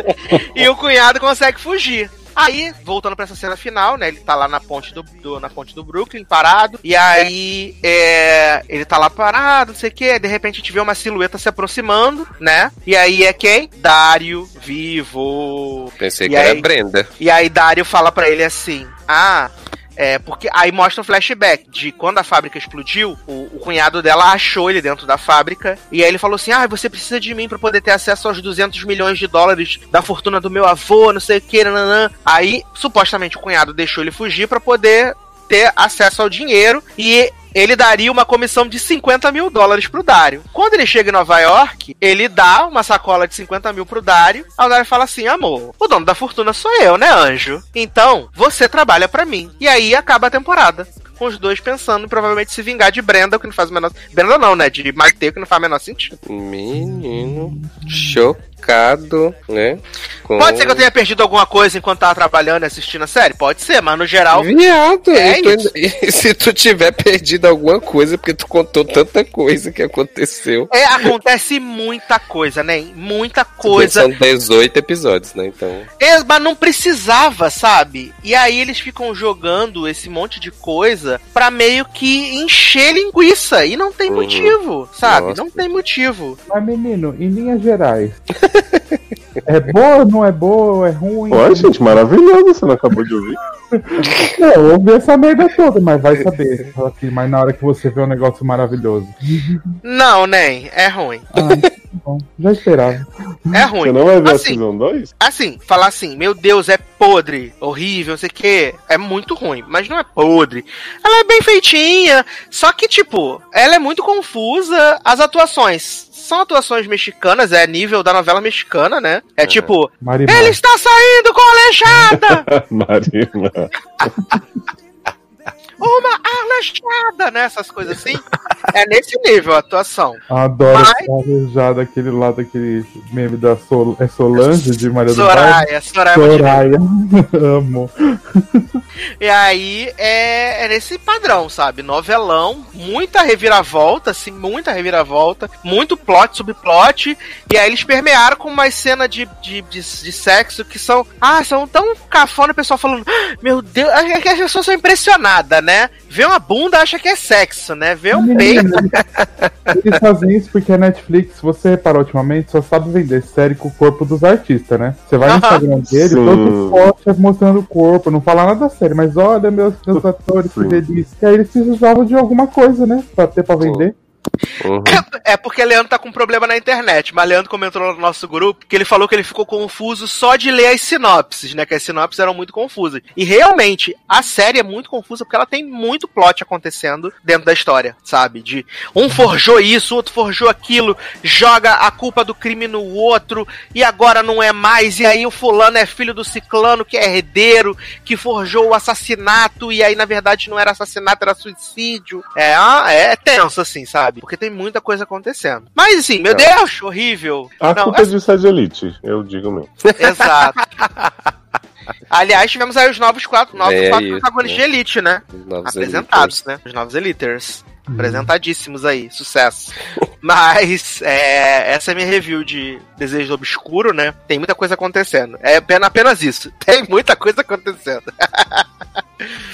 Mas vamos falar então de outra série da Netflix que estreou essa, nessa semana passada. Que eu, pelo menos, tinha gostado bastante do trailer, tinha achado que tinha potencial. E queria assistir por causa de Hannah Bacon, né? Que eu gosto muito da atriz, acho ela muito carismática, além de ser belíssima só na água no sabonete. Que é Cursed, né? A Maldição do Lago, protagonizada por Catherine Langford. E a história é muito simples, ela é baseada numa HQ do Frank Miller com outra pessoa, eu não vou lembrar. Que aliás é o, o- o roteirista e showrunner da série. É, que é uma história, tipo, pré a história do Rei Arthur, né? Que todo mundo sabe da lenda do Rei Arthur, que ele foi lá, tirou a Excalibur da pedra, e aí ele se tornou o rei, blá, blá, blá, blá, Que blá, nem, nem guindaste, né? Exato. E essa, essa história propõe-se con- contar uma história antes dessa, né? Que é a espada já teve uma rainha como dona antes do rei Arthur, que é a Hannah Baker, que eu não vou lembrar o nome dela na série, que acho que é Nimo, Nimbo. Nimue. É, Nimue. Nimbo, isso aí. Eu prefiro Hannah Baker, né? Que acho que é mais fácil pra gente associar. Mas se vocês quiserem manter o nome Tony Stark. filho do Tony Stark, exato. E aí, o que que acontece? Ela é férica, né? Ela é daquele livro da Carolina Munhoz, né? Não, porra. Porra, deu, fez um link bem bom Bem aí. escolhido. Ela é férica, né? Que algumas pessoas acham que ela é filha do demônio. Que massa férica. Adoro. Ah, Leonardo tá muito usando meme de Pokémon e aí tá fazendo as palavras aí. Tá criando os próprios agora, né? Que noob, né, Danu? Mas que brava. E aí, ela é vista por maus olhos ali até dentro da comunidade dela, porque ela tem alguns, alguns momentos que ela não consegue controlar os poderes. E a, série se propõe a acompanhar essa jornada ali dela, né? E assim, pelo menos pra mim, esse primeiro episódio ele é ruim em tantos níveis. Primeiro, porque ele é puta chato. Ele é muito chato. É, isso Uhum. é. Eles fazem uns cenários de novela da Record pra poder ser o cenário dessas. E aí tem uns chroma key, que eu acho que o auge do chroma key é a cena do lobo no final da série. da- da- Jovem, me julgue. Achei belíssimos os cenários, por mais fakes que sejam. Senti uma vibe Xanara, assim, tudo muito colorido. Lembrou muito Xanara. Saudades. Ai. E assim, eu achei tudo muito ruim. Eu achei que a Catherine Langford não convenceu como protagonista. Ela tava Nesse Hannah Baker, né? É, porque nesse primeiro episódio fica a Hannah Baker e a Ana com E. Dando rolezinho, aí encontra o Marcos Pasquim genérico lá, aí fica brincando de jogar dado lá com o homem, aí aparece o- o- os homens da igreja lá, os anti-freira guerreira, que mata as crianças que é férica também, e aí de repente a mãe dela tira a espada do cu e fala assim, ai, toma isso aqui e entrega pro Merlin. Aí o Merlin, que supostamente é um mago, não tem poder, o rei fica lá, cadê a chuva, porra? Não tem chuva, caralho, tá todo mundo morrendo de fome. Aí o Merlin fica tomando cachaça, depois se banhando em chuva de sangue, e você fala, gente, o que que tá acontecendo? Porque vai do nada pro lugar nenhum esse piloto. Mas eu achei muito. muito. Interessante a escolha da série, né? De Merlin andar sempre seminu por aí, porque Sempre afinal seminu, é um só de calça e capa. né? Essa genética abençoadíssima dessa família. E esse homem tá aí, gente, pra cima e pra baixo, se contorcendo. Olha, poxa, parabéns. O meu problema com, com o piloto não é, tipo, o cenário, essas coisas, porque eu acho que, assim, se você tem uma história legalzinha, você até releva. O problema é que eles não explicam porra nenhuma. Exato, Tipo, não explica nada. Eles É, a começam gente joga naquele mundo, né? Dá os nomes ali, as coisas que É, a gente tipo, sabe muito bem "Bruxa". das aulas. Uhum. Aí todo mundo fala, bruxa, não sei o que é bruxa. Eu falei, gente, ela é a bruxa, né? Ninguém quer esse contato com ela. Mas só que tem, tipo, umas 78 bruxas.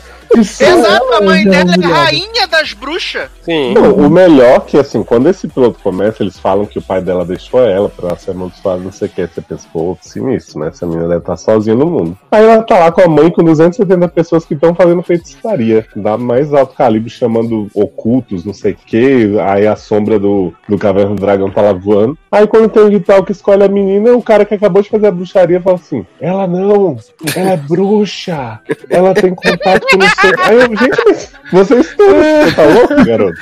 Não é? Aí eu fiquei confuso, e aí, tipo, não explica direito o bagulho da maldição, e aí começa, começa a rolar tudo, você fala, gente, não tô entendendo nada, ninguém me apresentou bosta nenhuma. E aí, tipo, tem uns monges vermelhos queimando essas féricas por nada. Tem o reino que sabe que não pode fazer nada por nada também. Tipo, né? Uhum. Aí tem o Merlin lá que eles colocam ele do nada, que você também não tá entendendo o que, que ele tá fazendo ali, porque que aparece aquele rei tomando sangue. Uhum. E você Sim. fica, ah, tá. É assim, eu tenho problema com o Freira Guerreira nos cinco primeiros episódios que a gente zoou, que começa a série só no sexto. mas pelo menos o primeiro episódio ele te, vai te apresentando, esses cinco mesmo que serve pra nada, ele vai te apresentando aos poucos. Esse tipo, fala assim, meu, se vira aí, você conhece além do Rei Arthur, você vai saber. Se joga aí, né? Pra seguir a Uhum. história. E, e é como você falou, assim, é, eu tenho problema com Hannah Baker na questão de, tipo, eu só acho que ela tem, assim, muito uma cara de, de coitadinha. Sofrida, que- né? Isso, e aí, tipo, pra fazer personagem forte, eu acho que ela não convence ainda, pelo menos. Então, assim, é, tem os momentos que a personagem tem que é, mostrar raiva, ou mostrar mesmo, assim, mais bravura e tal, e que eu acho que ela não passa nem um pouco isso. Então, assim, era assistindo o Nossa, né, tempo que ela todo. pega a espada e sai jogando sangue na tela, mano. Porra, né? E aquele final que não tem nada a ver com a série inteira. Eu falei, gente, o que tá acontecendo nessa O porra? que, que é o final? Que final. O final do, dela matando os lobos, tipo assim, Ah, é dar uma tá. Ah, empolgada, sim. é, Nem, não faz o menor assim. sentido que os lobos estão perseguindo ela, né? Aí ela chega ali na Pedra do Rei, sobe, aí ela sobe na Pedra do Rei, a espada tá lá caída, não sei o que, nananã, e aí os lobos estão todos parados olhando, nenhum deles tá pulando. Do momento que ela tira a espada, automaticamente os lobos conseguem começar a pular, subir na pedra, que tá a 2 metros de altura, assim, que eles poderiam já pular automaticamente, mas só começam a pular do momento em que ela olha pra espada, porque antes disso, eles ficam parados olhando enquanto a chuva cai, ouvindo Ivete Sangalo. Porque nada acontece, feijoada. é, é, já o que eles boa- a espada, né? O bom é o diretor dessa cena dizendo pra Hannah Baker: olha, finge aí que você tá matando os lobos até a gente preencher a tela toda de sangue. Nossa, meu pai. Não, essas transições em desenho, puta que Menino, pariu. Eu até fiquei pensando se isso era baseado numa série de famosa, famosa, porque não faz sentido essa edição. Sabe o que eu achei? Assim, eu acho que o final, esse negocinho aí, é até legalzinho, se você for um lado. Se a série inteira fosse nesse, nessa vibe. Mas aí chega no final, virar e você fala, gente, eu tô assistindo os Pona Time de novo. Só que sem a Regina, que é super foda, pelo menos. Sim. Uhum. Gente, mas sabe o que que eu achei mais incrível? E assim, eu tô falando isso tendo gostado do primeiro, tá? Mas, né, não tem como não notar. Esse Mas nunca mais viu. E, não, eu vi três Ah, tá. e minha mãe viu tudo e me contou. O quê? Dona Leote terminou? É, porque eu comecei vendo aqui, tipo assim, eu tava vendo e tal, aí eu falei, ah, vou- pode botar no, sei lá, Fantástico. Ela, não, não, vou continuar. Aí eu deixei lá no perfil dela, quando eu vi, terminou. Gente. Mas Conta pra assim, gente então, menino. Conto. Mas assim, uma cena que eu queria comentar, Sassi, que é a seguinte: tem muito filme que não sabe lidar com o número de personagens em tela, principalmente numa cena de ação. Por exemplo, Sharknado, que é uma referência disso, tem cenas que as pessoas só ficam correndo na praia de um lado pro outro, assim, tipo, ninguém tá necessariamente fugindo ou fazendo nada, elas estão só correndo. E quando a Nimue chega no, na aldeia dela depois de passar dois dias bebendo, jogando, transando, né, com Anne com e Arthur, tem o- os monges lá queimando todo mundo e tal. E as pessoas estão correndo e os monges pegando e jogando no chão e arrastando e não sei o quê. E tipo, não acaba nunca. E as pessoas ficam se escondendo, os monges vêm onde elas estão escondidas, não fazem nada, ficam correndo atrás de outras pessoas. E é uma cena de cinco minutos, assim, só de Hannah correndo até achar a mãe lá no, no templo, né? Uhum. E eu fiquei assim, gente, se esse povo tá queimando as coisas, eles juntam todo mundo num lugar e queimam, eles não vão ficar brincando de pega-pega. Tipo, eu achei muito estranha a direção dessa cena, mas beleza, assim. Eu- eu- o que eu falei pro Zanon, quando eu assisti o primeiro, né? Eu acho que a série, ela não tem realmente nada de novo, ela joga um monte de coisa ali de fantasia e, e foda-se. Mas eu fiquei até, tipo, intrigadinho, assim, porque o que você falou, eu achei que eles iam começar a explicar as coisas e, tipo, né? Formar um mundo de fantasia ali. Mas os episódios seguintes que eu vi, no segundo, o Arthur rouba a espada dela. Tipo, ele leva ela pra um, um convento, freira guerreira, assim. E aí ela fala, ah, tem que entregar a espada pro Merlin, não sei o quê. Ele fala assim, ah, tá bom. Aí ela dorme, ele pega a espada, sai correndo. Aí no terceiro é o passado de Arthur, desde que ele foi maltratado na infância, não sei o que e tal. Pra ele voltar pra ela, pra dizer, ah, eu ia tentar levar a espada pro Merlin, mas não conseguia, ele devolve.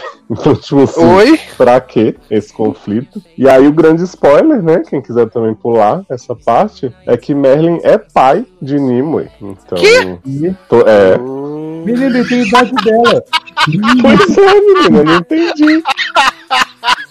E aí ele. É magia. Sim, exato. E aí tem um, um negócio lá que ele morre em algum ponto da história e Nimue cai no lago com a espada. Então, assim, a lenda do lago é que ela afundou. E teve um plot que eu achei muito interessante que eu perguntei pra minha mãe se aquele monge do mal, que é Daniel Sharma de, de Wolf, Uhum. se ele pegava ela, né? Porque o Twitter tava todo explodindo os ovários pra ver se rolava. Aí minha mãe falou que não pegou, mas que acha que eles se encontram na segunda temporada porque o monge era bonzinho, ele tava tipo assim. Sendo convencido pelos monges vermelhos a fazer o mal, mas Ah, ele minha se rebela indo atra- contra Minha ele. mãe indo atrás de uma criança de três cabeças. Exato, mas ele se rebela contra os monges, mata o monge principal, o monjão, o Mega Evil, pra salvar Esquilo, que é o menino lá das féricas. Eu adoro monjão. Ó, bom cunhado. E a gente, já- a gente já viu, o Arthur aparece no primeiro episódio ou só no segundo mesmo, né? Aparece no primeiro. O Arthur Não, é é. o Pasquim que você falou. Uhum. Ah, ele que. É ele? Sim. É, Eu não reparei. ah, por isso que vocês não gostaram do Pois piloto. é, uma série boa dessa com Vi errado. E assim, o pior dessa série é que, tipo, a gente não tá com muita coisa pra ver, né? Vi até boca a boca toda. Mas a série tem 50 e tantos minutos todo episódio. Não tem necessidade nenhum. Podia ser 30. Tava de boa, eu teria visto tudo. Né? Tá vendo? Eu vi no banco de séries a pessoa reclamando lá no, no post de Desejo Sombrio, falando assim: 18 episódios, 30 minutos. Nossa, quantos episódios? 10 episódios de uma hora. Nossa, curti essa série. Jamais, gente. É, é porque, assim, o, o que que eu vejo de- dessa galera de Netflix que não tem a noção do, da duração, né? Tipo, quando você tem um canal que te obriga a cortar as gorduras do episódio e tal, você tem que fazer em 40 minutos, em 20. Muita gente reclama, ah, o criador não conseguiu botar que ele queria, não sei o quê. Mas o episódio tá ali, tem a duração, passa a mensagem. E aí esse povo vai pra Netflix e fala assim: eu vou filmar tudo que tá na minha cabeça aqui, que é os roteiristas, tipo. Então, assim, não tem controle nenhum. Tipo, se você parar pra analisar a maioria dessas temporadas, o que o tanto de coisa que tá naquele episódio não precisaria estar num episódio só. Então você poderia botar mais dois episódios na temporada e cortar um pouco dos outros, sabe? Tipo, e a galera não tem essa noção. Eles pensam, ah, a Netflix pode não fazer uma hora e meia. Uhum, Hum, exatamente. Verdade. Nossa, mas eu, assim, achei tenso. De verdade. Eu achei chato, sabe? Achei cansativo. O episódio demorou demais pra acabar, sabe? Eu cochilei três vezes no episódio de 50 minutos, sabe? Nem era, É. tipo, tardão da noite. Eu, tipo, tava super cansado. Tipo, acabei de acordar, né? É, mas, tipo, ele não te prende. E, principalmente, eu acho que o, o piloto tem por obrigação, ainda que seja no serviço de streaming, ah, a ideia é o binge watching, não sei o quê, de tentar te dar o mínimo de contexto pra que você se interesse de seguir aquela história, sabe? Sim, quem fala que não tem obrigação, meu, é o piloto, se eu assistir o piloto é ruim, eu não vou assistir mais. É, as pessoas que querem ficar vendo, ah, mas tem que assistir mais, filho, aí é um problema seu, não é meu, né? Se a série não pega no piloto, a gente não tem Sim. obrigação de continuar. É, e acaba sendo tipo série da Reese também, né? A menina é amaldiçoada, ah, por quê? Não sei. Vamos mostrar aqui uns demônios, uns bichos papão tentando comer ela quando criança, e aí no fim da série ela cai num lago e a gente também não explica porque que era amaldiçoada. Exato. Uhum. Difícil, gente, difícil. Mas vamos falar de coisa Esperava mais de Catherine. bichinho. Mas pelo menos acho que ela vai conseguir a segunda temporada aí, né, Ney? Pelo menos vai. Vai ter, vai ser tipo uma. É superestimada, né? Consegue. Pelo menos a promovida a bicha foi, né? Que promoveram essa série pra caramba, né? Sucesso aí. É. Eu acho que deve estar fazendo um sucessinho assim, porque o público tá muito carente, né? É, a própria Catherine Langford, ela na. Acho que foi no sábado, a série estreou na sexta, né? No sábado, ela postou nos stories lá que, tipo, a série tava em primeiro lugar em vários, vários países, né? Então, provavelmente isso pode contar pra renovação. Uhum. Bem, já, a gente já disse, né, que o top 10 da Netflix é tóxico, né, gente? Tá ali, em geral, não confia porque é bomba, né? Uhum. Aliás, eu vi aquela bomba, né, que Darlan falou do filme da. A não sei que é fatal, né? Eu vi. Olha, puxadíssimo. Qual que é? Ah, o do Tyler Perry? Não, menino, é ele- não. Ele, ele poderia ser o filme do Tyler Perry, mas ele não, ele não conseguiu nem ser ruim o suficiente pra ser o filme do Tyler Perry. Ah, Aí eu entrei no IMDB pra consultar esse o diretor desse filme. O diretor desse filme, ele fez, sem sacanagem, uns 13 filmes de Natal do Lifetime. Ele fez uns Eita. 13 filmes de Natal do Lifetime. É. Ah, então tem qualidade. Porra, demais, né? Sucesso. É, falando em qualidade e sucesso, vamos falar aqui rapidamente, então, de. Da, uma- da primeira comédia original do Peacock, né? Esse novo serviço de streaming aí, que chegou, aliás, com um diferencial, né? Porque você não precisa pagar pra assistir o rolê do Peacock, né? Ele é free, é um serviço de streaming. Você pode pagar pra Eu ter que me pagar pra assistir. Você pode é, pagar pra ter benefícios e tal, mas tipo, o plano básico ele, ele é de graça. E a gente tem a primeira comédia original, porque esse ano ainda vem é, Punk Brewster, né? Punk véia. Vem Get Along Gang também, velhos também. Em breve, novas comédias. Mas a primeira comédia do Peacock é Intelligence. Né, protagonizada aí por David Schwimmer, o Ross. Oh, O- o- o- essa série também era, ó. Pelo menos o piloto dessa série é melhor que o da Hannah Baker, de Intelligence. É, Você sabia, Sassi? Hum. Que aquela série Colony teve cinco temporadas? Cinco, não foi três, não, nem? Eu acho que foi cinco, eu fiquei chocado quando eu vi. Então, Mas foi três, o que já é muito, né? É, porque eu lembro que ela foi cancelada sem final. Que até a, a mulher do Michael Scofield ficou chorando lá. Ficou chorando lá, tadinha. Ah, não teve final. Como é que vai saber agora? Uma barra. E aí, o que acontece? É, Intelligence protagonizada pelo David Schwimmer, né, do Ross de Friends. E ela, na verdade, é uma série da ITV que foi comprada pelo Peacock para poder passar nos Estados Unidos. Seis episódios na primeira temporada e o plot é muito simples, né? O Ross, ele é um hacker, uma pessoa que agora trabalha pro, de, pro Departamento de Defesa dos Estados Unidos e ele vai trabalhar na em conjunto com a agência britânica de espionagem. Como ela é uma série britânica, ela se passa na É, Inglaterra, Vai ter crossover com Killing Eve, né? Aguardando. eu tô aguardando. Vem E ele vai lá, e aí tem essa equipe que vai trabalhar com ele, que é toda desajustada. Inclusive, o, o meninozinho lá, que é o protagonista, ele é o criador e roteirista da série. Né, o que faz par com ele lá, que é fã dele e tal. E o primeiro episódio é todo focado nessa chegada dele, né, mostrar como ele é excêntrico e exagerado. E assim, eu queria saber quem em sã consciência emprega o David Schwimmer em 2020. Porque ele é muito ruim. Ele é muito ruim. Ele era ruim em Friends. E ele é pior ainda em 2020, gente. Desculpa. Essa série, ela é podre. Vai falar assim: ah, mas, Mas você não. achou ele incrível em American Crime Story? Ele era o pai das Kardashian, não é? Para as Uhum. Kardashian, é isso. Ai, gente, podre. Ai, e aí, assim. Ah, você não entendeu o humor britânico. Viado, não tenho que entender. O humor ou é engraçado ou não é. Você é Tá. burra. Você É, porque tem burro. isso. Porque tem isso. Você não entende. Mas o humor ah, britânico, o humor britânico é refinado. não é engraçado. Não, jovem, eu entendo. Eu já vi algumas coisas, algumas comédias britânicas e assim, não é pra mim. Uhum. Mas o problema é que Intelligence não é nem aquela coisa assim, do humor não é pra mim. Nessa série, o humor somente é inexistente. Ele é inexistente, não existe. É tudo horrível, é tudo ruim, tudo forçado, é tudo uma bosta. É tudo você tem vontade de enfiar a sua enfiar o chuveirinho no seu cu e fazer com a vassoura piaçava, igual no, no homem do vídeo do do homem lá da propaganda do set, tá fazendo a conexão do Einstein. Calma, senhora. Agora que eu sei provocar o Sassi, eu vou falar inteligência aí é o gatilho dele de tocar Né? Porque eu nunca vi uma série com 20 minutos ser tão bosta assim, desnecessária e apenas não, sabe? Cara, é, é, nenhum de vocês se arriscou nessa merda, né? Só Leandro, coitado, que foi nessa assistir essa bomba comigo, né, gente? Por isso que não tá aqui, ó. Tá se recuperando. né?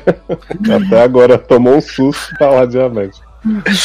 Porque, gente, assim, eu entendo que tem séries que o humor não fala comigo. Por exemplo, aquela que, que Leoz e Amanda gosta do, do menino do Everything's Gonna Be Okay. Não é pra mim o humor. Uhum. Eu entendo que fale com outras pessoas. Mas a gente sabe, por mais que tenha o humor que bate e não bate com a gente, a gente sabe quando o negócio é ruim. E essa série, ela é ruim. O texto é ruim, os personagens são ruins, nada interessa, é tudo estereotipado, over extreme, assim, nas situações assim, ai, a gente vai maximizar isso aqui, é, é enésima potência, e vai todo mundo achar muito engraçado, hahaha. E não, não é engraçado, é um lixo. Mas sabe o que eu Ah. acho que as pessoas têm que parar de, de falar- fazer? Pegar tema de série dramática e tentar fazer comédia. Então a gente fez Space Force, essa série de nave aí, D não sei o que. Como é que era aquela do Seth, criador de Simpsons? Esqueci o nome daquela bosta. Futurama. Não, quero uma série de Não. nave também, com a Adriane Palin. Ah, eu lembro, eu lembro. Era Isso, com duas palavras, inclusive. isso, The Orville. Isso. Isso. Hum, Aí agora essa série de, de hacker nasce. Gente, não! Tipo, vai fazer comédia como tem que ser comédia, sabe? Tipo, eu sei que vocês vivemos uma época de vamos fazer coisas muito novas e tal, mas às vezes não rola, né? Tipo, você tem que pegar, por exemplo, The Oval, né? Uma série maravilhosa que eu tô aqui na campanha para as pessoas assistirem. É uma série dramática sobre os bastidores da Casa Branca, mas que você acaba dando muita risada. Plots incríveis de sequestro, seita, gente andando nua no- na Casa Branca. Incrível. Vem aí o especial The Darlan Oval. sabe. Vem aí, o especial The Oval. O problema é que tem 45 episódios essa temporada, né, Nen? É quase É, a série do são, são Freeform. 25, é quase Grey's. Que acabou essa Nossa. semana. Acabou essa semana a, a temporada. Sim. Mas é porque essa série começou ano passado, Sassi. Eles foram freeformando mesmo. Tipo, em janeiro acho que passou 12, e aí voltou só em maio com recente da temporada. Entendi. Ah, então é a série do Freeform mesmo, né? Só que fora do Freeform. Uhum. Mas assim, recomendação de amigo. Passem longe de Intelligence, gente. Economizem esses 20 minutos de vida, porque vai fazer falta pra vocês em algum momento. E, tipo assim, você contou, não me parece nem que o público da NBC, sabe, esse povo que é fã de Third Rock de Friends até hoje iria atrás de um comédia com David Schwimmer, sendo hack inglês. É, porque eu acho, eu acho que em algum momento, principalmente por causa do rolê do coronavírus, eles vão aproveitar essas séries do Peacock pra passar na TV aberta, né? Eu acho que eles vão aproveitar. E não é nem o público de. Pra esgotar a audiência de vez, né? Não é nem o público de Third Rock, de Parks and Rec, sabe? Essas comédias que são cultuadas e conceituadas, né? Mas que ninguém assiste. É, é- é basicamente isso, sabe? Eu acho que essa série vai irritar as pessoas. Porque o David Schwimmer é uma pessoa irritante. você olha pra ele e tem vontade de socar a cara dele. tem esse, esse problema também. Mas e aí, apareceu em Grace e quase quis morrer. nossa, e ainda ficou vários episódios, né? Hum. Não é à toa que quando ele começou a aparecer foi quando a série começou a ficar um lixo. Tá. Tá aí revelado. É. Tem um plot maravilhoso. Eu vou encerrar o bloco, mas tem um plot maravilhoso nesse, nesse piloto que mostra quanto essa série é engraçada.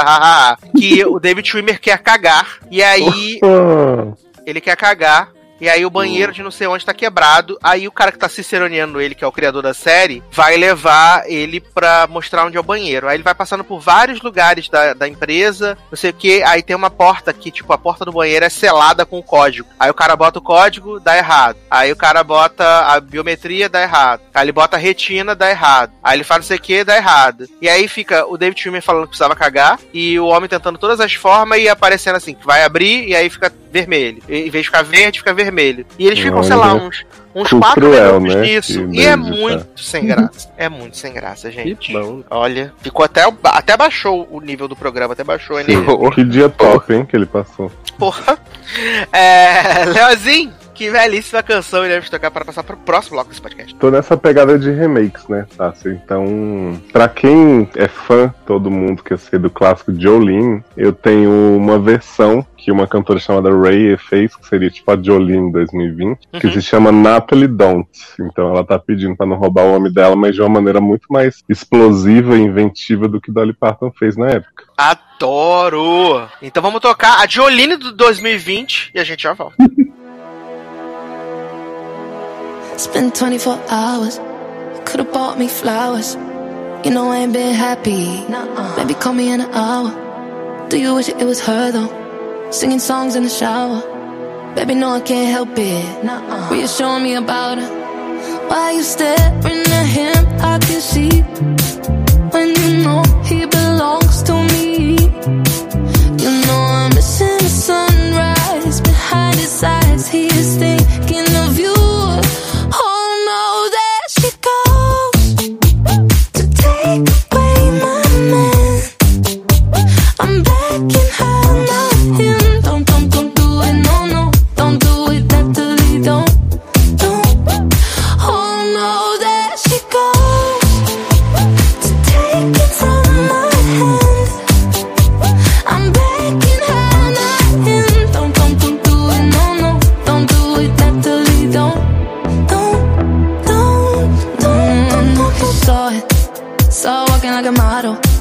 but I won't let it depress me.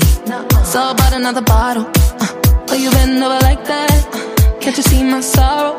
Uh, when you bend over like that, uh, you know his eyes gon' follow.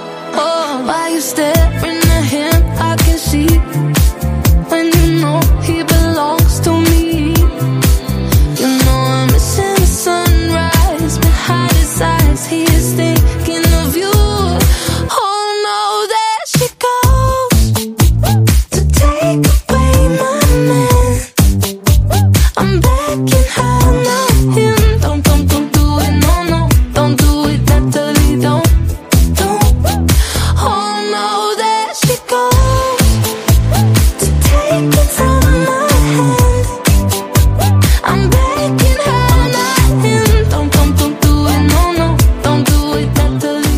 de volta com o Logadcast. Agora para falar de um reality que a gente falou muito nesse programa, que a gente botou expectativas e foram expectativas desleais. Eles esperavam CW receber um humor britânico. Foi isso mesmo.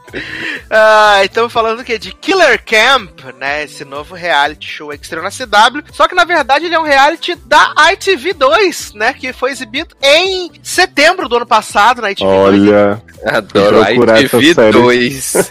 assim. Fui procurar essa série já tinha inteira lá e falei, ué, mas não estreou agora? A gente Pô, já podia ter visto há não, um né? mês. Porra, Não, o pior é que a gente já podia ter visto inteira, mas a gente não ia querer, né? Não, não ia querer.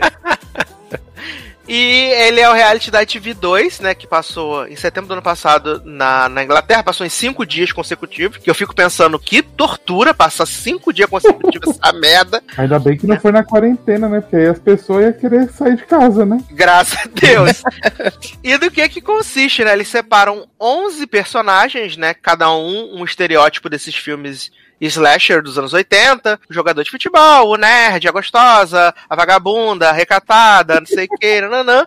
Sim. E aí eles vão pra esse campo aonde tem esse monitor que é supostamente ele é um comediante, mas ele não é nada engraçado. Nossa, engraçadão, hein? Supostamente ele é um comediante e esse acampamento é um acampamento assassino, né? Porque as eliminações são mortes. E quem vencer, o programa vai ganhar 15 mil dinheiros. Né? Oh, Menino, o que eu achei American Horror impressionante, Story, né? não sei se você vai falar aí, que quando começa a introdução desse povo, no ônibus ainda, tem umas cenas muito naturaisinhas de cada um, né? Uhum. Então o cara fala, eu sou malhador, não sei o que, aí sai do ônibus e arranca a camisa. Aí a Isso! outra fala, eu sou tá, e tipo assim, umas cenas patéticas ficam fazendo esse povo atuar que, tipo, você não leva a sério. E aí quando eles chegam lá, o monitor grita do outro lado do, do rio, né? Vem pra cá agora, cambada. E aí eles vão, vão tipo três em cada pedalinho, e o homem que é babá Manny vai sozinho, não sei porquê, né? Mas beleza. E aí o homem fala assim: Ô meu, claro que eu ia pegar o pedalinho com problema, né? Tô aqui no meio do lago agora preso. Ficou, galera, vem me ajudar. E o povo rindo, que teatro, não sei o quê. E aí esse pedalinho explode, né? Um grande twist aí. E aí você pensa assim, porque em teoria esse povo tá lá enganado. Eles acham que eles foram pra um reality chamado Summer Camp, que eles vão viver altas aventuras. E aí quando eles veem o pedalinho explodindo, eles fazem assim, meu Deus. Tipo assim, ninguém nem finge passado. surpresa. Aí o, o cara, ah, vocês estão no lugar killer camp, ah. Aí eles, ah, tipo assim, really? É isso sabe? mesmo. Finge direito. E aí depois fica, né, provas maravilhosas de encher as coisas, as Meu cumbucas Deus com líquido. Gosta essas provas. Dá choque, né? Que eu acho Sim. super saudável também. Não, e eu amo que eles falam assim, ah, é, a cada prova vocês vão ganhar um dinheiro, e aí quando vai mal, o assassino ganha. Então, tipo, como um de vocês é o assassino, aí eles. Meu Deus. Então, vamos ver se quem tá sabotando. Aí o povo fica tipo assim, ah não, fulano não pode ser o assassino porque ele foi muito bem na prova. Ah, mas pode estar fingindo. Aí eles dão umas dicas maravilhosas, tipo, a comida favorita do assassino é tailandesa. Aí o outro, ah, a minha é, mas a de todo mundo é, né, cara? Olha, é uma dinâmica assim inexistente.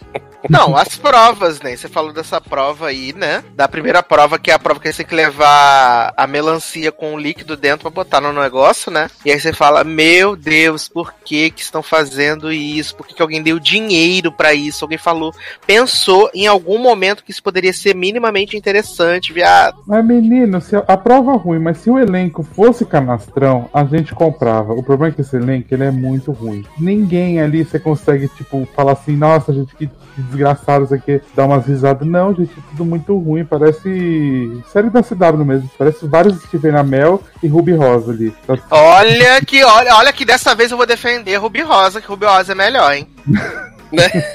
Ruby Rosa melhor, maior. É que eu acho que a questão é assim: esse reality não vai dar medo, e eu acho que nem deveria, porque, né, é uma galhofa. Mas ele nem tipo, se leva a sério o suficiente pra você dar a volta, e nem faz a graça, sabe? Como deveria. Tipo, fica sempre. "Ah, então é- Ai, será que eu vou morrer? Não quero morrer hoje à noite. Dá uma risadinha pra câmera assim. Meu fica, Deus. Queria- Eu que queria estar morta vendo esse Não, negócio. aquele- e aquele final dá uma esperança, né? Que nós tem a ceninha e a, Jovem. um jorro de sangue. Jovem, o, o comediante contando a morte como se fosse um conto de terror e eles aterrorizados fake, fakemente.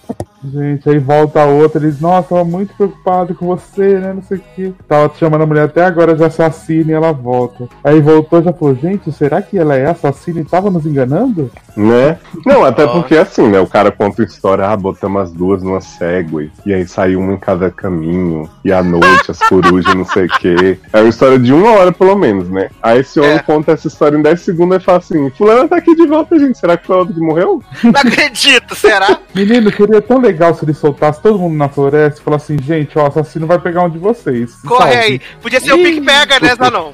Aham. O, o, o reality de pegar-pega é muito mais emocionante que essa merda aí. Olha aí. Pô, eu cagando é mais emocionante do que isso. Chove. Tá muito escatológico hoje.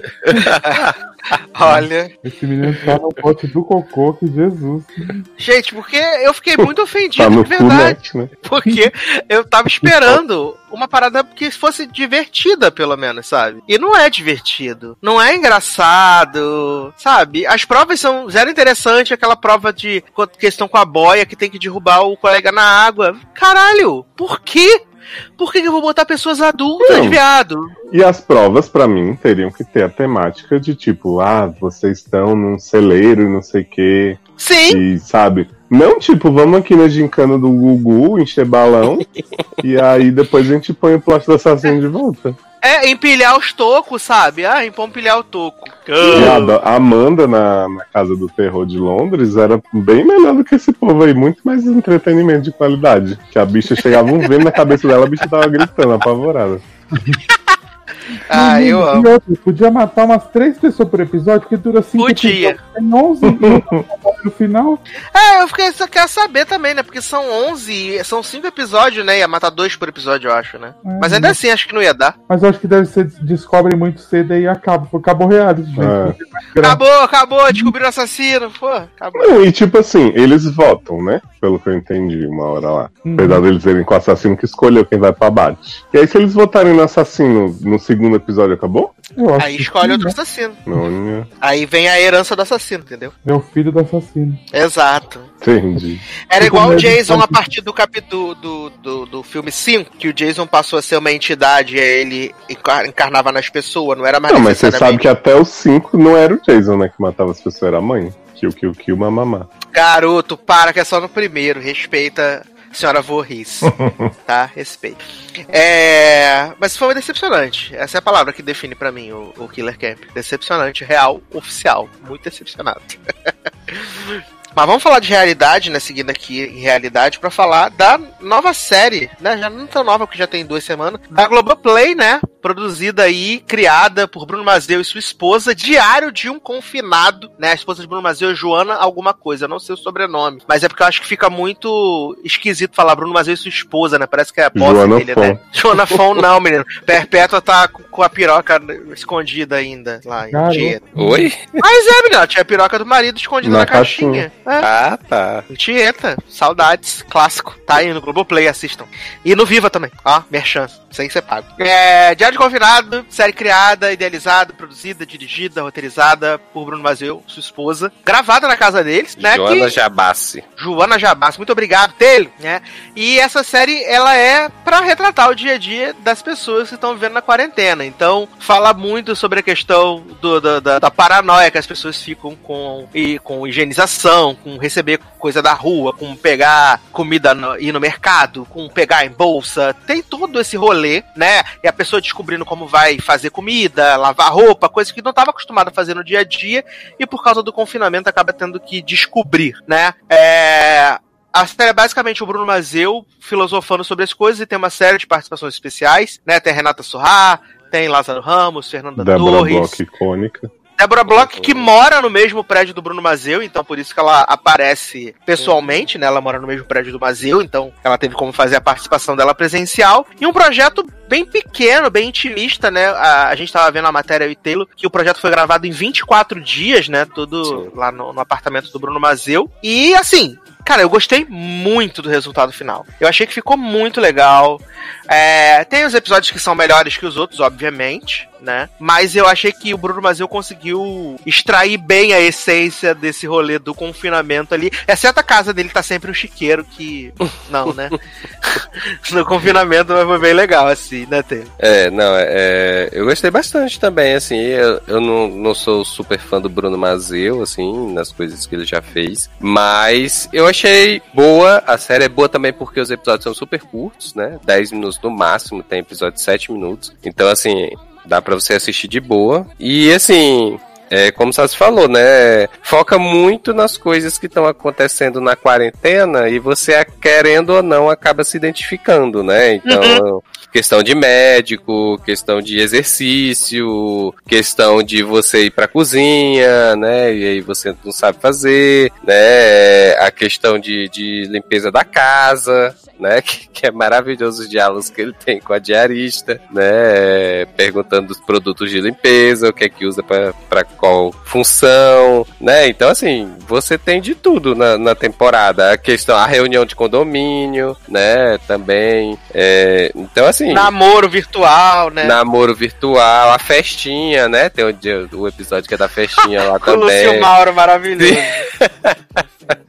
então, assim, eu achei. Ele transando com a mulher e a mulher mandando ele xingar pra mim pelo áudio. É Ela, muito me bom. Xinga, me xinga ele. Ridícula. Babaca! Imbecil! pra mim foi a melhor coisa. exato, exato. E assim, né, como o Sassi falou, tem umas participações muito boas. É, Fernanda Torres, como a psicóloga dele, né? Então, assim, a pessoa surtando junto com ele, né? Com o filho entrando a cada ah, eu amo, 30 eu segundos. Amo tanto, tanto, tanto esse plot, esse plot da Fernanda Torres. Porque é muito, é muito maravilhoso o fato de, de, de ela estar tá lá fazendo a, a, consulta com ele. Aí aparece o filho dela toda hora. Ô mãe, que tal coisa assim? Como é que faz pra, sei lá, tirar a roupa da corda? Ô mãe, como é que faz pra ligar aqui a cafeteira? Você fala sempre muito estafafúrdio. Ela, Marco Antônio, eu já falei pra você que eu estou trabalhando, eu estou atendendo. Não é pra você ficar vindo aqui toda hora. É maravilhoso, gente. É muito mim. bom, muito Ela bom. é muito boa. Eu, sinto, eu acho, vendo o Diário do Confinado, eu percebi o quão eu tenho saudade de ver a Fernanda Torres fazendo comédia na TV semanalmente, sabe? Sim, sim, isso é verdade, isso é verdade. Eu achei que era saudade de ver ela completamente drogada no Altas Horas. que é icônico também, vale dizer que é icônico. Que, aliás, não é nada como ela conta no Porchat, né? É completamente diferente. A única coisa que é igual é o rolê da música do Rapa, porque o resto Sim. é completamente diferente.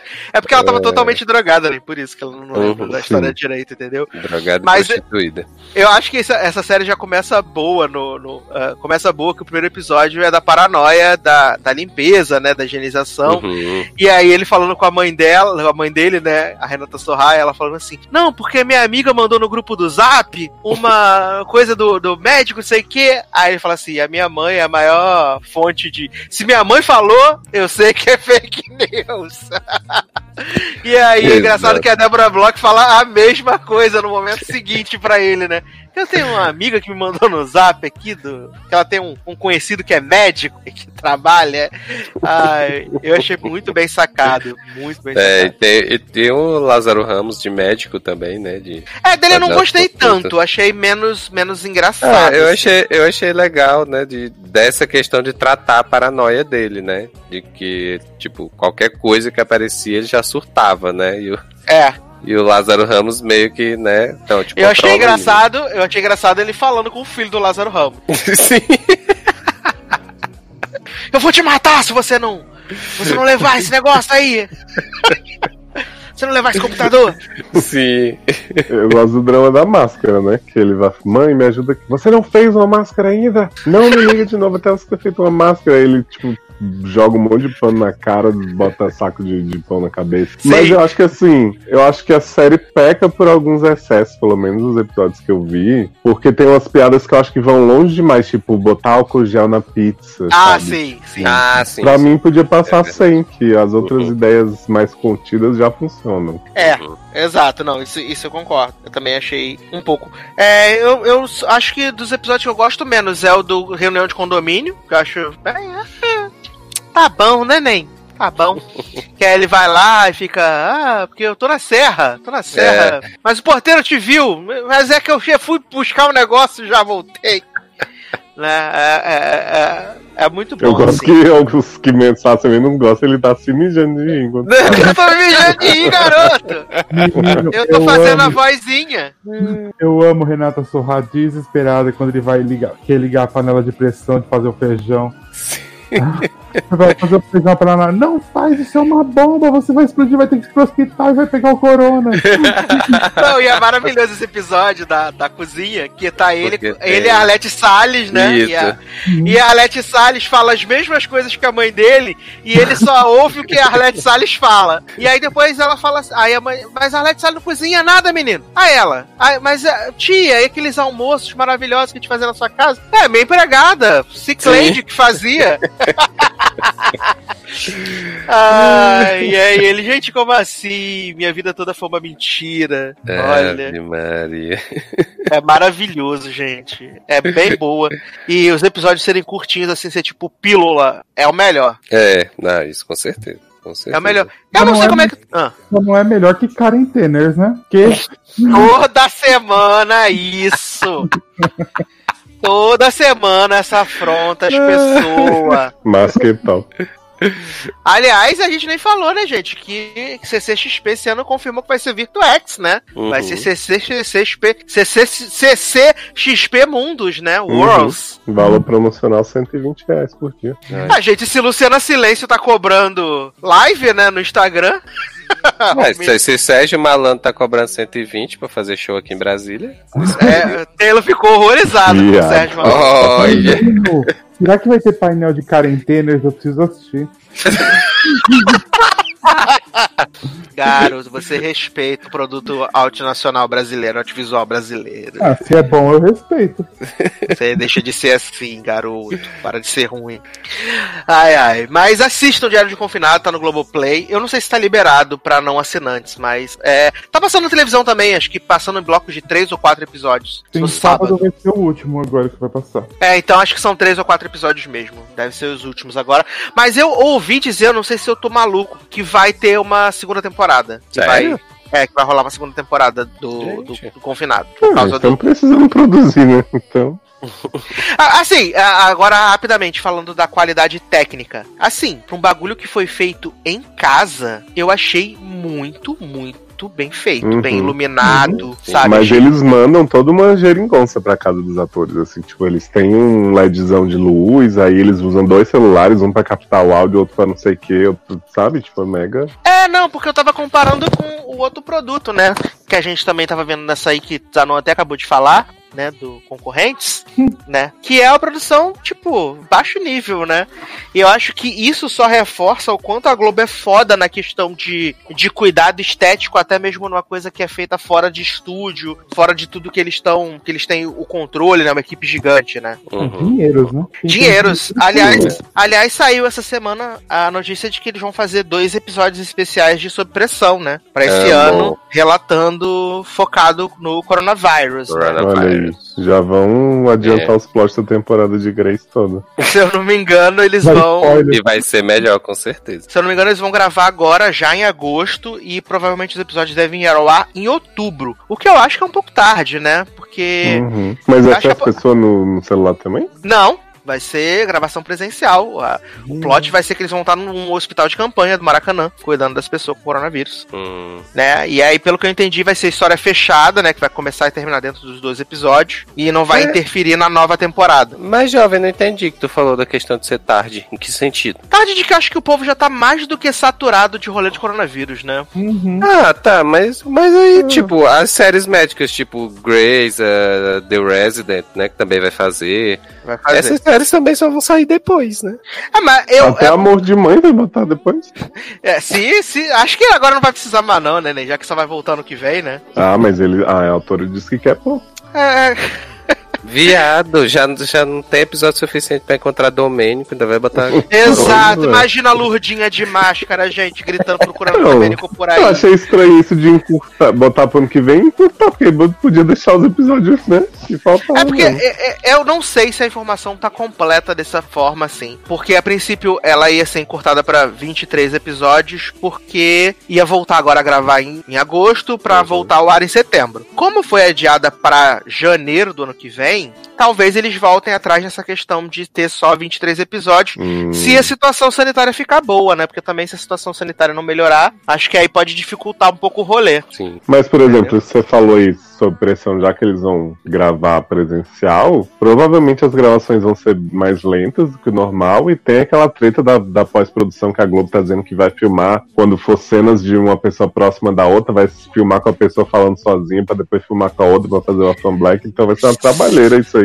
que Sim. O, o bom do sob pressão é que, tecnicamente, como eles vão estar num ambiente médico e tal, você pode usar máscara, eles podem estar usando máscara, equipamento de Uhum. proteção, e as Uhum. pessoas não vão estranhar tanto, né? Sim, sim. Acho que ni- nisso eles ganham na questão de ficar um pouquinho mais natural. Mas é, vai ser legal pela questão da realidade, né? Eu acho que fica um pouco deslocado da, da questão do, do finale da temporada, que foi cada um pra um lado, né? E aí agora Verdade, vai. né? E é agora que- vai ter esse caso aí, né? Do, deles trabalhando no hospital de campanha, né? O Coronga não ser- vai ser realidade alternativa. Ah, vai ser episódio de Natal de Good Trouble. Sim, Isso. Episódio de Natal. Mas o que o Coronga uniu, o homem não separa, né? Eles Ai, eu amo, eu amo. Mas fica aí a recomendação, então, de Diários Confinados, sob pressão. E eu queria que. Quarentenas também, exatamente. E CCXP Worlds. Aí. É, eu queria que Márcio Zanon escolhesse uma belíssima canção pra gente passar. Márcio Zanon não, eu tô equivocado. Eita! Taylor Rocha. Eita, olha os privilégios aí. Coronavirus. Taylor, Taylor Rocha, tá? Taylor Rocha escolhesse uma belíssima canção pra gente passar pro próximo bloco. Próximo e último bloco desse podcast. Então, menino, né? Vou aqui continuar sendo embaixador de Malia no Brasil, né? E vou pedir, ela lançou música na semana passada, né? Que se chama Flow, e é basicamente uma música sobre pegação sapatônica, né? Exato. Então, então vou pedir esta música, né? Afinal. Mas que flow. Contou a história no podcast Wanda, né? A história É, exato. Né? Vem aí, Malia, próxima Batwoman. Garoto. Olha, você não ressuscita essas coisas, não, viado. Ai, ai. Então vamos tocar Malia e a gente já volta.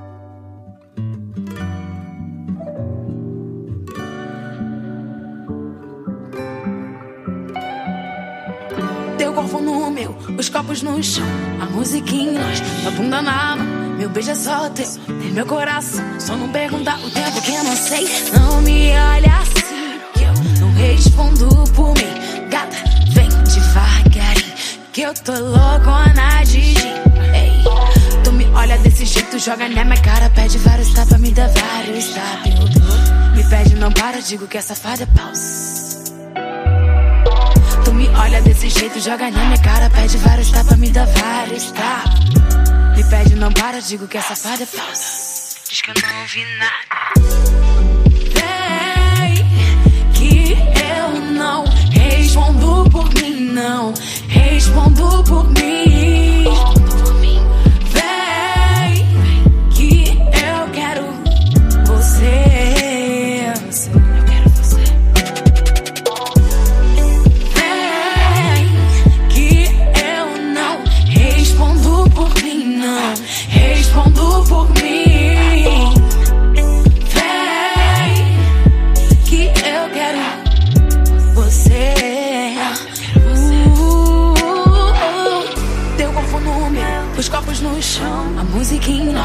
Meu beijo é teu, o meu coração. Só não pergunta o tempo que eu não sei.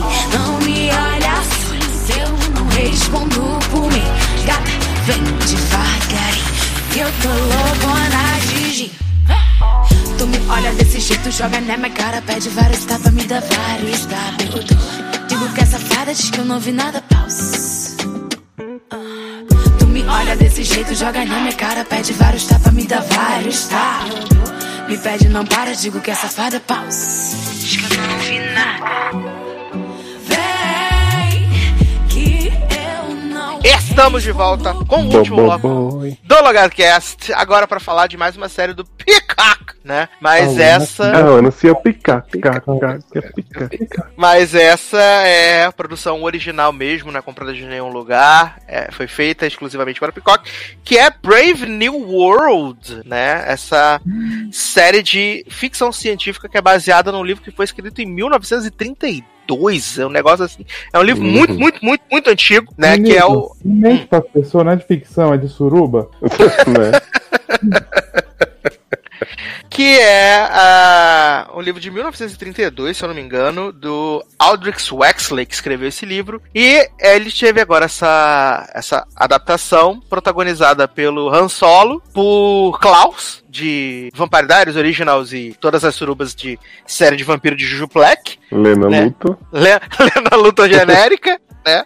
Lena Luthor genérica, Demi Moore, né? Por apenas três episódios, mas temos. É... Jovem, mas quem vai ver mais que três que isso? Eu não vou ver mais que um. Amor, eu tô vendo, eu vi quatro. Garoto. Oh, já saiu tudo de dessa Saíram os nove de uma vez. É, saíram os Ah, nove. tá. Já tem nove. Nove episódios dessa série pra mim é pior que 18 de Matei. Olha, jovem, eu tenho que dizer pra você que a partir do segundo episódio melhora bastante. O terceiro é ótimo e o quarto também. Hum. Olha Tá. aí. Ah, que bom, bom pra eles, né? Ou mancada. É, mas falando assim, é, é um futuro distópico. Né, aonde a gente é apresentado a esse essa cidade, New London, aonde lá só tem três regras: sem privacidade, sem família e sem monogamia, né, sem monogamia. E essa sociedade, ela é controlada, né, pela realidade, pela por, a- por uma uma espécie de inteligência artificial que é a Indra e nessa nessa sociedade e nessa sociedade eles são separados por castas, né? Que é os alfa, os alfa plus, betas, as ys e por aí vai. Tipo de É, exato. Nessa, nessa sociedade, é, as crianças são criadas é, em laboratório, então você não tem pai, não tem mãe, é, e eles são condicionados. decência, não. É, Eles são, eles são condicionados na sua. São condicionados dentro das suas castas, né? A respeitar. E eles consomem o soma, que é uma coisa que sacia e ludibria todos os sentimentos que você possa ter negativo, ansiedade, tristeza. Então, o pessoal de New London não conhece esse, esses sentimentos negativos. Pra- né? Pra eles é tudo felicidade. E aí a gente é apresentado ao Bernard, que é um cara, ele é um Alpha Plus, um dos chefões ali da, da, da, da Indra, né? E que ele vai investigar um incidente que aconteceu com o Y. E quando ele encosta naquele Y, ele meio que sente o que aquele Y sofreu ao se jogar do, do, do andar onde ele, onde ele tentou onde ele se matou. E isso meio que desperta um sentimento que ele nunca teve, né? E a gente percebe pelo menos, que o Bernard, ele é um cara que ele não quer participar das surubas, né? Porque tem essa coisa da suruba lá, que ninguém é de ninguém, né? Todo mundo tá liberado pra tudo. É, é, inclusive, encorajado, né? É, é vetado monogamia, tanto que eles chamam, ele chama a Leninha genérica lá pra falar que ela tá transando várias vezes com o mesmo mostra cara. no holograma. Holograma. A posição sexual, tudo dela nas últimas semanas. Fiquei é chocado. porno- eles têm um pornotube VR, né? Sim. VR, exatamente. E aí, é, ela é chamada atenção por estar, né, se relacionando somente com uma pessoa, direto, num, num trocar, então ela é estimulada a ir lá pro rolê do Coisa do Prazer, onde o pessoal vai se pegando. Ele também, pelo chefe dele, o chefe dele manda ele ir pra No lá. sexo, né, sabe? Processo, sim. o chefe dele manda ele pra lá porque ele precisa se relacionar, porque os níveis dele estão muito baixos, e não sei o que, entendeu? Pão duro. E aí a gente conhece, ao né? mesmo, te- ao mesmo tempo que isso tá acontecendo, a gente conhece que, tipo, o mundo como a gente sabe hoje, que a gente vive, é conhecido como uma terra de selvagens. Virou um parque de diversões pra eles, que eles vão lá se divertir e ver encenações do mundo do, da monogamia, que é um casamento, é o mundo do querer ter, que é a galera indo na Black Friday comprar coisas nas lojas, né? Mas tudo de uma forma bizarra. E assim, eu entendo, eu, eu vou passar a, a bola para vocês já já e depois eu, eu complemento. Eu entendo é, a, a, a reclamação do piloto ser realmente esquisito, o piloto era estranho, ele também acaba não explicando muita coisa, e aí acaba o quê? Perdendo as pessoas justamente porque não se sabe para onde tá indo, o que que significa, o que que tá acontecendo, a gente só sabe essas regras, mas, tipo, coisas que eles vão apresentar nos, no, principalmente no segundo e no terceiro episódio, sabe? É como eu disse, eu continuei assistindo, né? Porque eu fiquei interessado, eu queria saber mais sobre essa, essa história. E aí acaba que eles começam a, a apresentar o que acontece, mas eu queria ouvir vocês sobre o que vocês acharam do piloto, que foi o que vocês viram. Então, eu sempre ouvi muito falar sobre Admirável Mundo Novo. Uhum como se fosse um supra-sumo, assim, né? Até porque foi uma das primeiras distopias, botam muito ali junto com 1984. E eu nunca tive muito interesse de ir atrás, porque, assim, eu acho que essas obras acabam tendo um valor muito grande por terem sido as primeiras, realmente, por terem previsto muita coisa do que é explorado hoje. Uhum. Mas toda vez que eu ia ler uma sinopse e admirar o mundo novo, eu ficava assim, ah, tanto que agora eu, tipo, mostrei a sinopse do, do livro do Zanon, tipo, não me parece a mesma coisa que tá na série, sabe? Tem até personagens em comum, alguma situação ou outra que você pensa, mas é um negócio tão rebuscado, tão sobre ah, a selvageria do mundo que se mistura com não sei o que, que, tipo assim, eu tenho muitas dúvidas se essa adaptação foi fiel ao livro, até porque falam que o livro é bastante problemático em algumas explorações, assim, que eu acho que não fariam hoje numa série. Mas, no geral, essa série, assim, ela me pareceu muito, tipo, querer chocar o tempo inteiro, porque essas cenas de sexo que em teoria seriam muito naturalizadas entre eles, né, de estar tá todo mundo sempre na pegação nas banheiras públicas toda hora, pra mim, tipo, jogam muito do tipo assim, olha como a gente é muito ousado e é de não sei o que, tipo, toma esse peito na sua cara, toma isso aqui, tipo, sabe, nada me parece realmente natural e nem uhum. necessário pro piloto. Tipo, foi muito só, vamos pegar as pessoas com muito sexo e pouca história, porque como você falou, eu não, assim como Cursed, né, apesar de serem propostas bem diferentes, eu não consegui entrar no mundo e ter uma noção de introdução. Eu acho que só jogar as coisas e tipo, vamos ver se depois a gente faz, né? Pelo que você falou, eles começam a aprofundar melhor depois, mas realmente me perdeu, assim. O pensamento de jogar hoje uma série inteira e achar que você tem a obrigação inteira, né, de ver inteira de Exatamente. vez, não me pega assim, se é um primeiro episódio, que até ele não é longo, né, mas para mim teve uma sensação bem longa, assim, justamente porque essas cenas não tem muita conexão. O núcleo do Han Solo não tem nada a ver com o da Lena Luthor, que não tem nada a ver com o do Klaus, então uhum. eu fiquei com aquela sensação de tipo assim, ah, não vou ficar esperando encaixar a peça em tabuleiro, não. Um beijo, tchau. Fugiu logo, né? Pois é. E você, Zanãozinho, o que, que você achou? Você não gostou também, né? Então, é, eu tô nessa mesma do Léo, assim, dele falar assim que eles usam. Eles também usaram muito sexo pra, tipo, chocar. Isso me lembra muito Sense8, mas assim, apesar de ter esse sexo que eles queriam pôr, toda, toda temporada tinha uma suruba, em Sense8 você tinha personagem carismático, você tinha história individual de a, o sci-fi era meio merda, mas assim, a história individual de cada uma era bom, tinha o plot do, do troca lá de cada uma era uma hora. Só que isso aí é tudo muito, todo mundo muito apático. Você não. A parte do, do núcleo lá da, da. sei lá onde que eles vivem lá, do, da redoma lá que eles estão lá, é até um pouco interessante. Você vai ficando um pouco interessado. Quando você fica interessado em do núcleo do Han Solo, que é uma bosta, que eu não poderia me importar menos. Aí tem Demi Moore lá do nada. Eu falei, gente, o que essa mulher tá fazendo? Precisa reformar o banheiro também também. E o Han Solo é muito ruim como ator, não gosto dele, nunca gostei, não vou gostar agora. E, e eu acho que podia ter alguma coisa que levasse a gente a querer ver um pouco mais. Tipo, é interessante, tipo, os caras que. É, tipo, eles estão meio que querendo não viver mais aquilo, né? Dá a entender, né? No primeiro episódio. Tipo, a mulher que gosta do cara, aí o cara que não quer participar das surubas porque ele tem um. tá tendo sentimento agora. Mas eu acho que todo mundo tem mais ou menos o mesmo. No primeiro, primeiro episódio, os três personagens de lá, tipo Klaus, a Lena Gerérica, Lena Luthor e o outro, tem o mesmo plot pra, tipo, em três pessoas diferentes, mas é a mesma coisa. Poderia ser alguma coisa diferente ali. Por isso que eu não uhum. consigo continuar. Para mim não tem graça eu ver três pessoas fazendo a mesma coisa e só o outro do outro lado que não tem nada a ver querer voltar, entendeu? Entendi. Não, faz super sentido isso que você falou, que o Leozio falou, sabe? Eu acho que se no primeiro episódio talvez tivessem perdido mais tempo pra pra explicar a estrutura dessa sociedade, talvez fizesse mais sentido tudo que vem no depois, né? Porque Fazer uma animação ali, pelo menos, né? Que nem Snowpiercer fez. não, também. Piercer, né? Menino, E- sabe o que eu fiquei achar uma hora? Ah. Na hora que mostrou Han Solo, eu falei, gente, será que Han Solo, na verdade, é filho de Lena Luthor? Demi Moore é Lena Luthor que foi excluída de lá porque engravidou? Adoro dar. É. História que era um pode passado e futuro. Eu falei, ah, mas não é. Eu vou trazer os spoilers então, do, Ih, até onde eu vi, né? Que é, Acertei. que até o que até o episódio até o episódio 4. É eu não lembro se é no final do episódio 1 que o, o Bernard recebe uma passagem pra selva de Land, né? Do, do chefe Uhum. dele, né? É, E aí no episódio 2 ele vai pra lá com a, com a Lena Luthor genérica, eles vão pra lá, e aí aparece aquela. No núcleo do Han Solo, aparece aquela galera que tá tentando recrutar ele, né? Que eles querem ser livres e tal, não sei o que e tal. Uhum. E aí, o, o que, que acontece? O Bernard está indo pra lá, ele vai fazer o passeio, só que o que ele não sabe é que, na verdade, ele tá sendo designado pra cuidar do, do, do, do parque. Ele não, não sabe. E aí, no meio da apresentação lá do coisa do matrimônio, começa a ter um tiroteio, a galera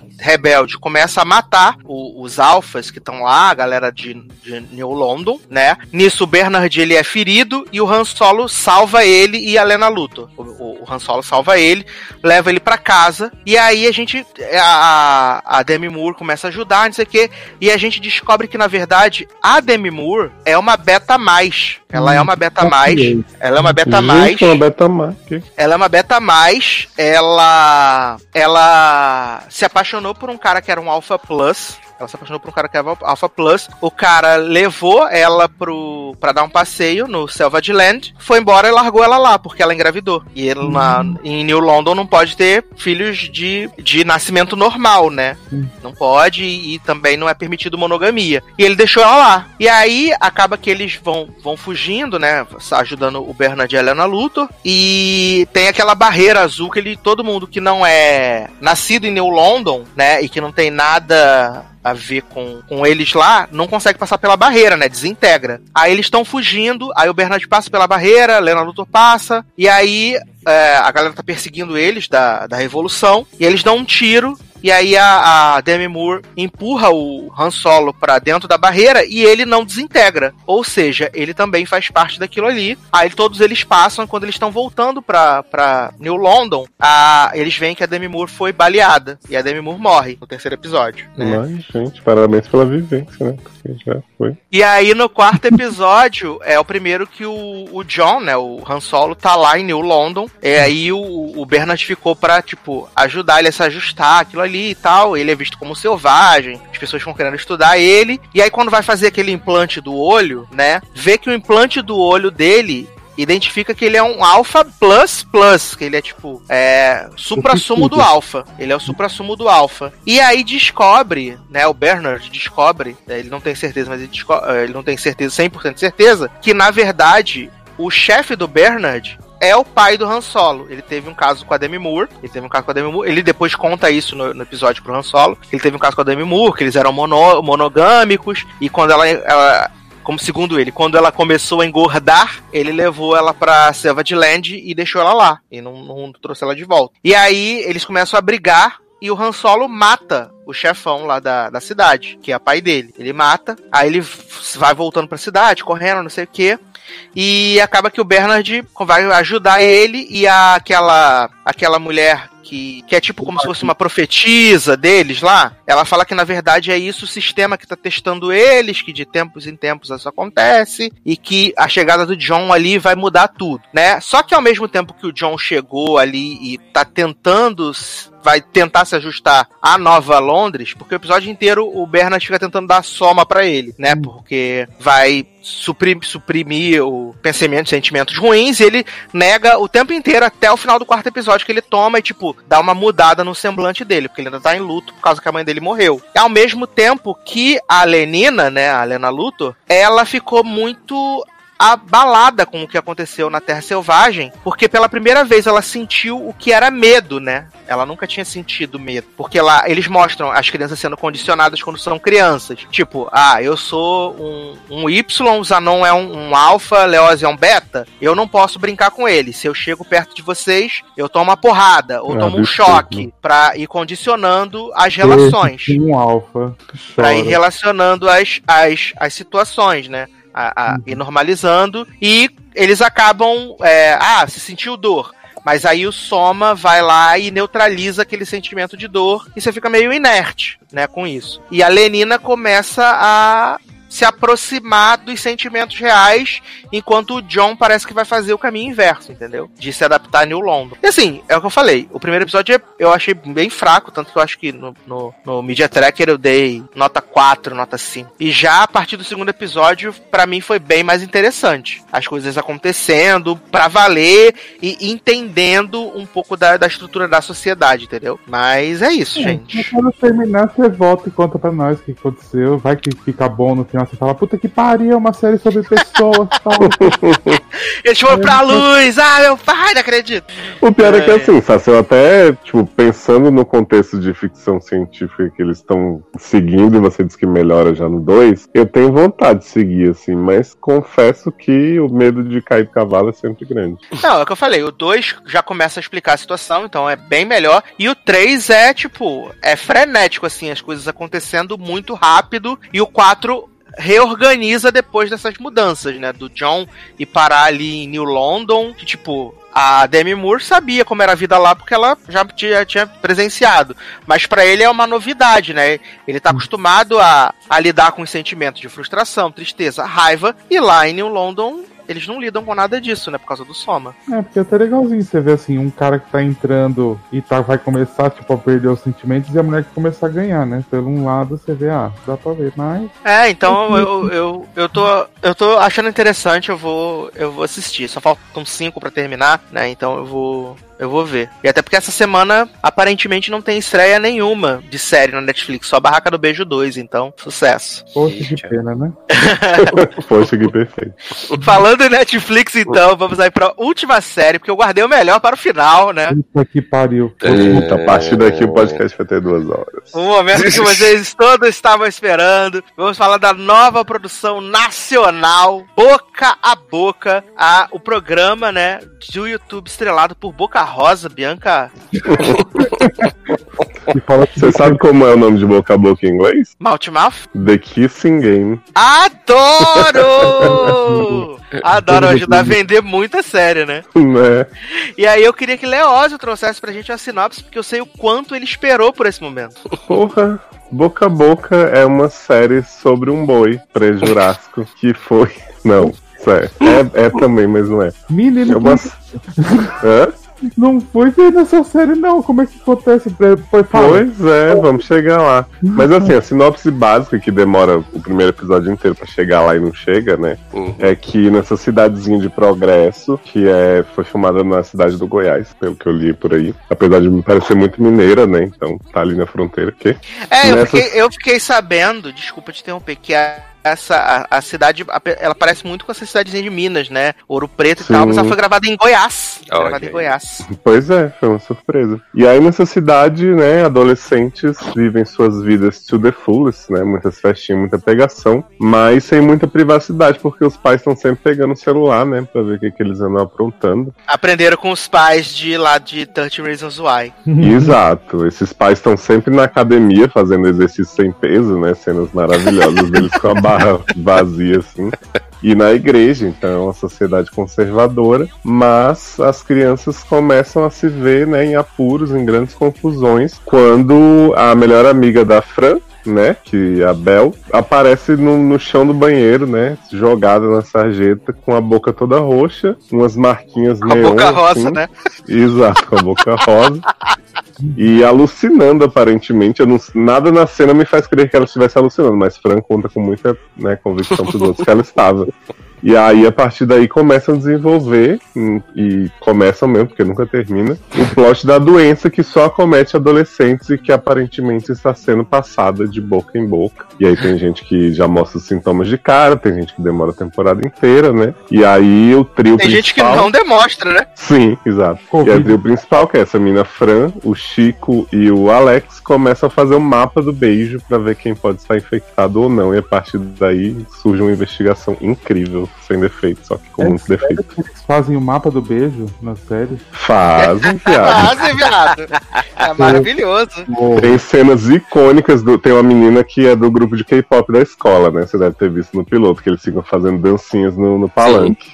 E aí essa menina fica dizendo, esse mapa é fake, eles querem controlar a gente, vão beijar todo mundo. Aliás, as existe." dancinhas dela, meu Deus, que dancinhas bosta, meu pai. Sim. Gente, assim, cara, é realmente uma alusão à corona, né? Porque os adolescentes vão se pegar toda hora e fica em negação, fica dizendo que é fake. Mas assim, eu só tinha visto o primeiro episódio, né? E aí Sasha me convenceu contando o que vinha depois.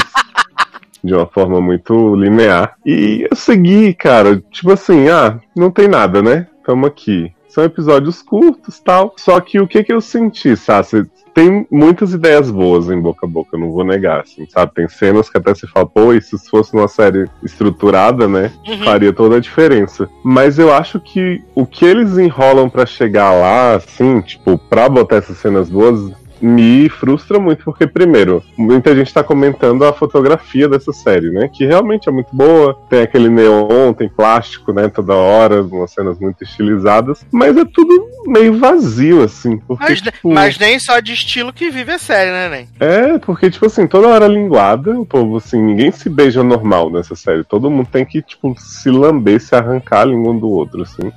Então, né, pra mostrar essa coisa bem da infecção mesmo.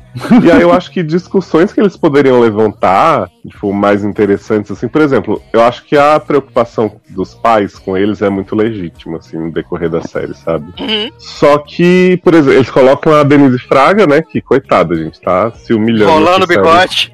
Né, enrolando o bigode em bola de pilates. Eles colocam ela pra ser muito vilãzona, a princípio que ela é diretora da escola, né, então ela sai fazendo entrevistas com os alunos e tal. E, tipo, não tem porquê ela ser isso, não tem porquê... E, tipo, o que eu falei pro Sassi, os pais no primeiro episódio estão lá pegando o celular dos outros, invadindo a vida, mas nenhum faz um fake do Instagram pra, ver, os que stories que as crianças todas ficam falando, vou pra festa, beijar muito mesmo, vou ficar doente, ah, eu quero isso. Tipo, não faz sentido isso pra mim, essa sociedade que é controlada, mas não é. Tipo, toda hora as crianças estão saindo de madrugada, os pais não Controlado ligam. quando convém, né? Exato. É tipo, ah, se você tá aqui na mesa de jantar, eu vou pegar seu celular. Mas se você sumir por três dias, eu só vou ficar perguntando onde será que tá meu filho? Não é, menino? O que que tá acontecendo? Só isso. Eu acho, eu acho que é, a ideia da série é boa, mas é, eu acho que, que fica confuso, porque Uhum. eles falam, falam, falam, não falam porra nenhuma, né? Eles falam, falam muito. É, tanto Eu que a acho- explicação da doença não foi dada, assim. Eu sei que é uma Exato. temporada de seis é só episódios. especulação. Exato. Mas a gente não vive mais um época em que você pode fazer uma temporada inteira que não diz nada, que fecha no sexto como se fosse o primeiro episódio ainda, sabe? Uhum.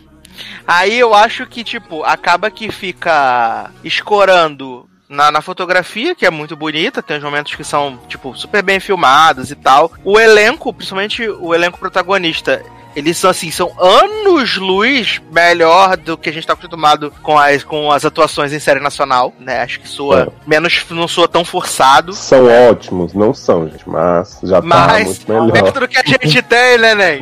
Exato. Samantha era um hino, você não pode falar de Samantha. Não, Samantha é incrível, assim, até os filhos de Samantha merecem destaque. e aí acaba que, que fica nisso e eles vão é, estabelecendo essa questão e, e meio que se perde a questão do por que as pessoas ficaram doentes. Se perde na temporada, sabe? Você você não, não... cria-se o mapa do beijo, ah, fulano beijou fulano, não sei o que, e tal, vamos tentar descobrir. Aí ah, tem o cara dourado que beijou a fulana e também tava dando a, a, a droguinha lá. Será que pode ser ele? E aí, de repente, vai cada um pra um lado, né? A Fran fica acometida pela doença, né? O Chico fica obcecado em descobrir Pelo por que o pausudo. pausudo não tá mais no, no aplicativo, que o pausudo bloqueou ele do aplicativo. E ele pega o pausudo ou não? Menino, Pega. naquela cena do piloto, Zanon, quando ele tá vendo o Pausudo se aproximar, ele já tinha pego, depois eles mostram o flashback, e aí ele chega pro Pausudo e fala assim, eu sou Guinage, vou te mostrar como é que é. E aí é só Gente! na calça jeans. É, roça na calça de, mas na cena seguinte já tá dando cu pra ele, então assim, né, não sei que representatividade de Guinage é. Ah, quando eu contei isso pra Amanda, a Amanda falou assim: não acredito, guinagem de meia tigela. Pois é. Vai trair o movimento, né? Traiu o movimento. Mas aí eu levanto o seguinte: a- ninguém sabe sobre o que que é a doença, né? Tem uma cena super didática do médico dizendo assim: ó, temos, tipo assim, por dois doentes ele explica tudo. Aham. Temos evidências de que a pessoa perde o paladar e o tato e não sei o que, para de sentir calor e para de sentir dor, blá blá. E ele fala, tipo assim, é uma doença que acomete jovens. Qual que é a evidência disso? Porque um adulto pode pegar, o pausudo pode pegar, por exemplo, porque ele tá pegando Uhum. adolescente, né? Exato. E o tempo inteiro os pais agem assim, temos que proteger nossos filhos. Nenhum deles pensa assim, podemos pegar, entendeu? Sim, e, e não faz sentido, sabe? faz sentido. Aí ah, eu pensei, no primeiro momento, que realmente tivesse alguma coisa a ver com a aldeia, já que eles estabelecem que há essa grande divisão entre é, Piraporinha do Norte lá, Progresso e aldeia, né? Uhum. Que tem essa, essa, essa field lá entre eles. escolhido, né? A gringa. Isso, tem, tem esse field. Eu falei assim, pode ser que seja realmente esse rolê aí de, de- de- como tinha lá aquele cara dourado que parece ser não era não parecia ser só pintura e tal. Falei, pode ser realmente que eles estão sacaneando os jovens da cidade, até porque eles mesmos falam que, tipo, em progresso é tudo muito reprimido, que eles têm que fazer tudo na, na de chava não sei o que, peraí, pão duro. Nossa, mas que de chave é essa? Qualquer floresta que você olha pro lado tem 200 pessoas coloridas com neon com música alta, tipo. Melhor do que Utopia Falls, né? A festa melhor que a festa de Utopia Olha. Falls. E aí, eles estão nessa. E aí, de repente, surge o plot que pra mim é o melhor de todos, que são dos bois modifica- modificados geneticamente. Ai, eu amo. Era isso que eu ia perguntar, onde é que entrava o boi na história até agora. Porque Mas, o pai assim- do. Como é que é o pai do. do- de quem? Do não Alex. sei? É, do Alex. Quem é Alex? Alex é o menino cabeludinho que não é o Chico, que fica conversando com a mascarada na cama. Ai, menino, Esse. assim, pra mim, pra mim era tudo a mesma pessoa, só que eu Não, é porque são Não. muito parecidos. É porque depois o Chico pinta o cabelo de azul fica mais fácil saber quem é quem. Nossa, gente, Chico Hum. vai fantasiado de Rumpelstiltskin pra festa. Maravilhoso. Vou mandar a imagem pra vocês depois. Um Mas, beijo assim, de camisinha, né?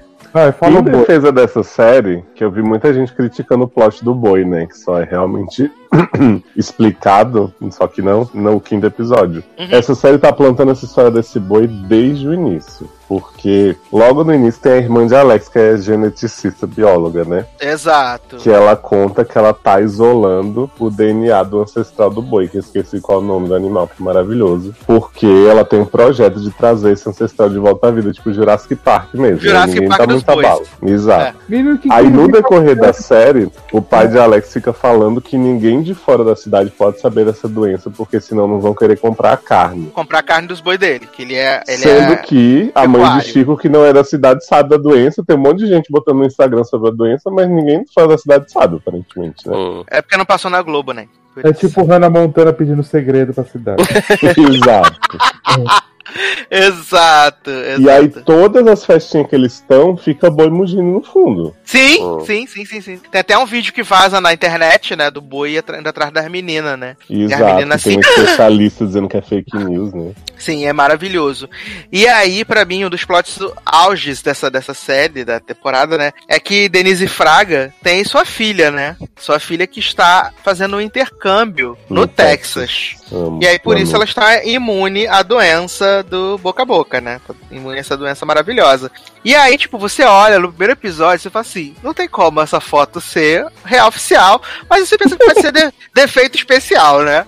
Só que, na verdade, Chico é detetivão, né? Tipo a menina do CSI. Ctrl Z. É, ele é tipo a menina do Ctrl Z. Tipo E Arya. aí, isso, aí ele fala assim: Menina, vou contar um negócio pra vocês. Na verdade, Manu não tá no Texas, porque as fotos é tudo montagem no Photoshop. Pode olhar que é a mesma foto com vários fundos diferentes. Gente, se você olhar, tipo, ela na mesma. Ela não se deu o trabalho de pegar três fotos diferentes pra fazer a montagem. É a mesma cara, em vários lugares, com chapéu no cenário, sabe? Com É, chapéu, com roupa de escola. É a mesma coisa. Menino, mas Yeah. eu não entendi o plot do boi ainda. Então, né? Calma. Eu tô na Temos que falar de Manu primeiro. É, Ah, pra- é a construção do suspense. Ah, exato. entendi, desculpa. É porque eu fui muito, eu sou burro, eu não consegui entender essa série.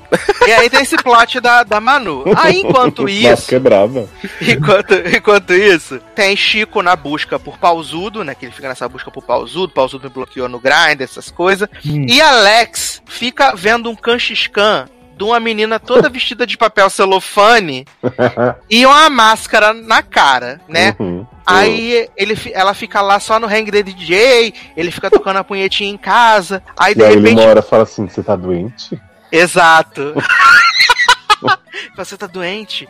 Aí essa mulher fica offline do nada. Do nada, do nada, do nada, do nada, do nada. Aí esse homem fica obcecado. Meu Deus, preciso encontrar a moça do, do celofane. O que eu vou fazer da minha vida? Como vai ser minha vida? Não sei o quê. Aí vai ter a festa 2, né? Do, da Rave na Floresta. Hum. E aí, que é quando o Chico se transforma no Rumpelstiltskin. E aí, o Chico encontra uma casinha, né, no meio lá da floresta, aonde tem uma menina, né, sendo banhada dentro de uma banheira quente, com a mulher cantando uns mantras, jogando umas- uns, uns olhos na boca dela. O Chico ou o Alex? Alex, Alex, desculpa. Chico tá fazendo cosplay de ia falar que ela tava dando pro boi, já tava. Ah, mas com certeza essa série vai chegar lá, Zanon. E aí, Alex tá, disfa- tá muito escondido, só que não, né? E aí ele tá escondido assim. E é uma cena de 10 minutos dessa 10 menina minutos. tomando gotinha na boca e o povo balançando ela na banheira e ela tendo memórias da infância dela. É incrível. E aí, de repente, quando ela sai da banheira, na verdade é quem? A filha de Denise Fraga, Manu, que deveria estar no Texas. Tanana. E aí Manu fala assim pra curandeira gringa, né? Ai, por que, que eu tenho que voltar pra água tão cedo? Tem vezes que no dia seguinte eu já tô sem sentir as coisas. A fulana, a Hannah, o Tom, não sei o que, tipo, tudo uns nome gringo. Eles tomam o óleo e ficam vários dias sem sentir nenhum sintoma. Aí ela, calma, meu querido. É assim mesmo, o óleo às vezes é feito diferente.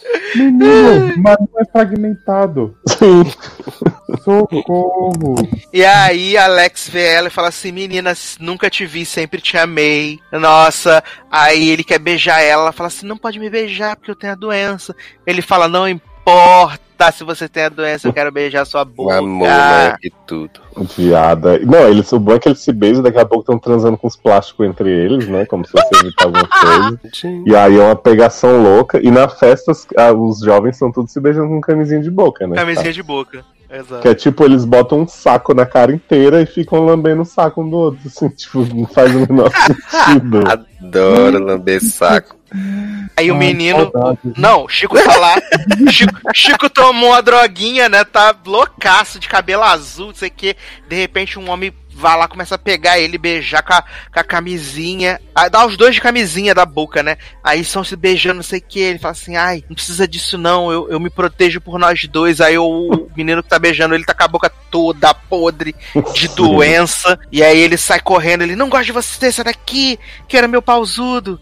E aí quando ele sai dali da festa, de repente ele encontra pausudo, né? Deitado na, na Na caminhonete. caminhonete. O pobre E aí, E aí- é quando- Aí começa a tocar Valesca, quero te dar, quero te dar, quero te dar. Não, e ele olha pra pausudos, Ana, dois segundos e já baixa a calça e senta. Baixa a calça, já vai pra encontrar pausudo com a calça gay? Pois é, aí ele fala assim, é minha primeira vez desse jeito. Aí pausudo, é sim, vem cá.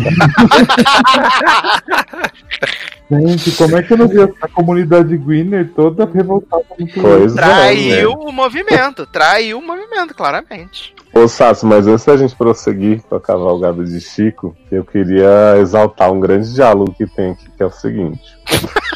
Quando o Fran começa a ficar doente, ela vai lá no, no cara da fazenda, o pai de Alex, e fala assim: Seu filho da puta, você quer expulsar minha mãe daqui? Você trata as pessoas igual boi, não sei o que tal. Né? E ela já tá full zumbi, assim, olho branco, Uhum. Toda neon. Aí Bianca Byington, que é mãe de Alex, chega com ele e manda internar a Fran, né? Sim. Aí nisso, menino, surge todo um backstory que até agora eu não sei para quê, de que Fran tinha uma irmã gêmea, que um dia elas foram, elas com 9 anos de idade foram pra uma festa. E aí quando elas voltaram da festa, a irmã gêmea de Fran falou assim: "Eu não vou pra escola amanhã". Aí Fran falou: "Ai, garota, claro que vai para de ser louca, não sei o que, foram dormir". E aí, segundo Chico, a irmã gêmea de Fran acordou morta no dia seguinte. Adoro. E eles falam isso exatamente.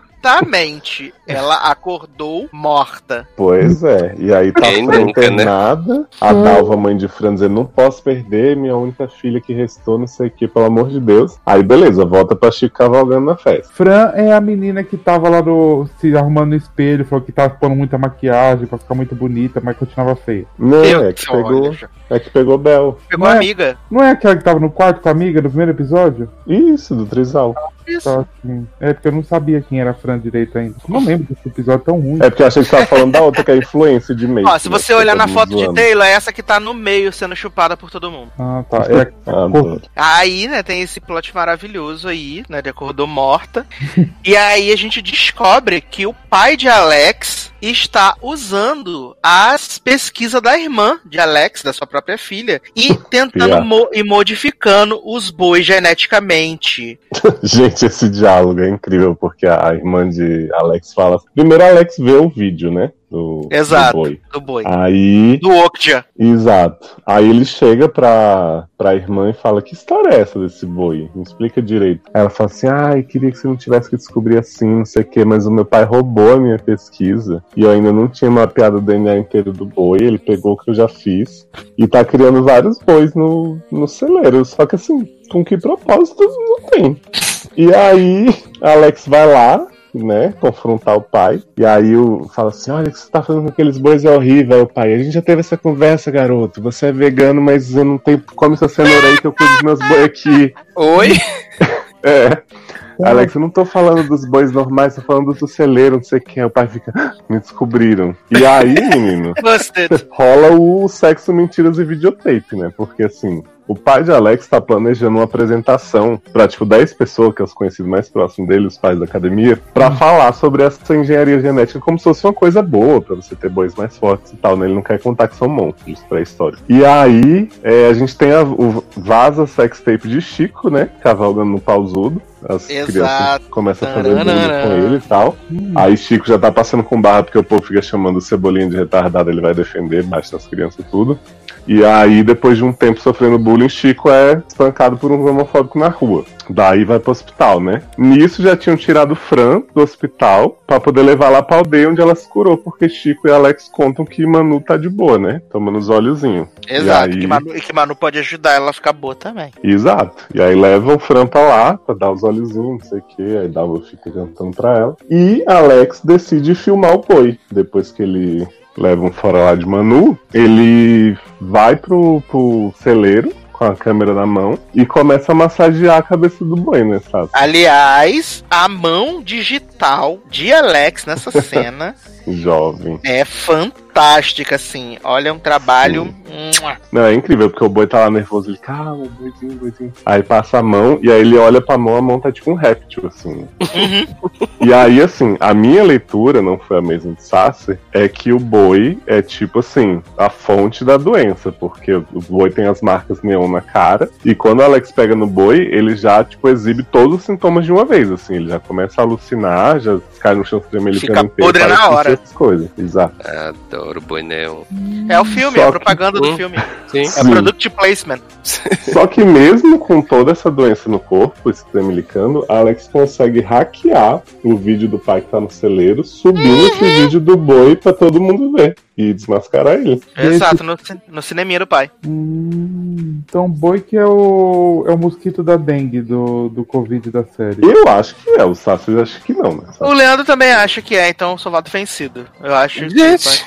Não, Mas porque. é- É, mas é porque eu falei, eu achei que era o rolê da, da aldeia. Mas os meninos A aldeia falaram. é só a cura. Mas os meninos falaram que o boi tava brilhando e tal. Eu não percebi do boi brilhando, entendeu? Hum. Eu só é vi o porque no vídeo do Alex mostra melhor. Na cena em si não dá pra ver tanto, mas no vídeo você vê bem o neon, sabe? Ah, tá, porque eu só via o formato do Okja, então por isso que eu fiquei, gente, por que que Uhum. seria o boi, né? Aliás, Ah, a primeira cena do boi é a bundona dele de hipopótamo, assim, bem Oksha mesmo, é maravilhoso. É, mas aí a gente fica pensando, como é que a doença do boi, será que é só de encostar que já pega, né?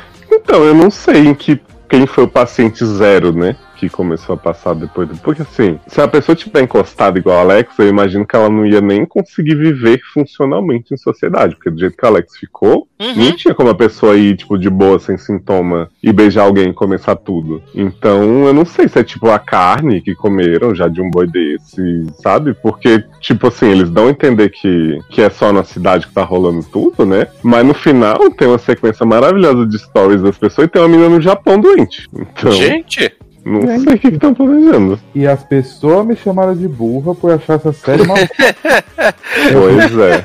burro e não gostar desta merda que ser inteligente que nem elas. Mas a não melhora muito, porque depois que a Alex põe o vídeo lá, Opto pelo boi, né? A gente tem um momento porque Dalva saiu já da aldeia com Fran semi-curada, né? Ela saiu da, ela saiu da, da aldeia com o diplominha dela de De curandeira. curandeira. e ela roubou um pote do óleo lá, essencial, né? Do escolhido. Exato, que ela ficava tomando lá porque ela sentia muitas dores, né? Sim. E aí, como tá metade dos adolescentes mortos já, né? Porque tem.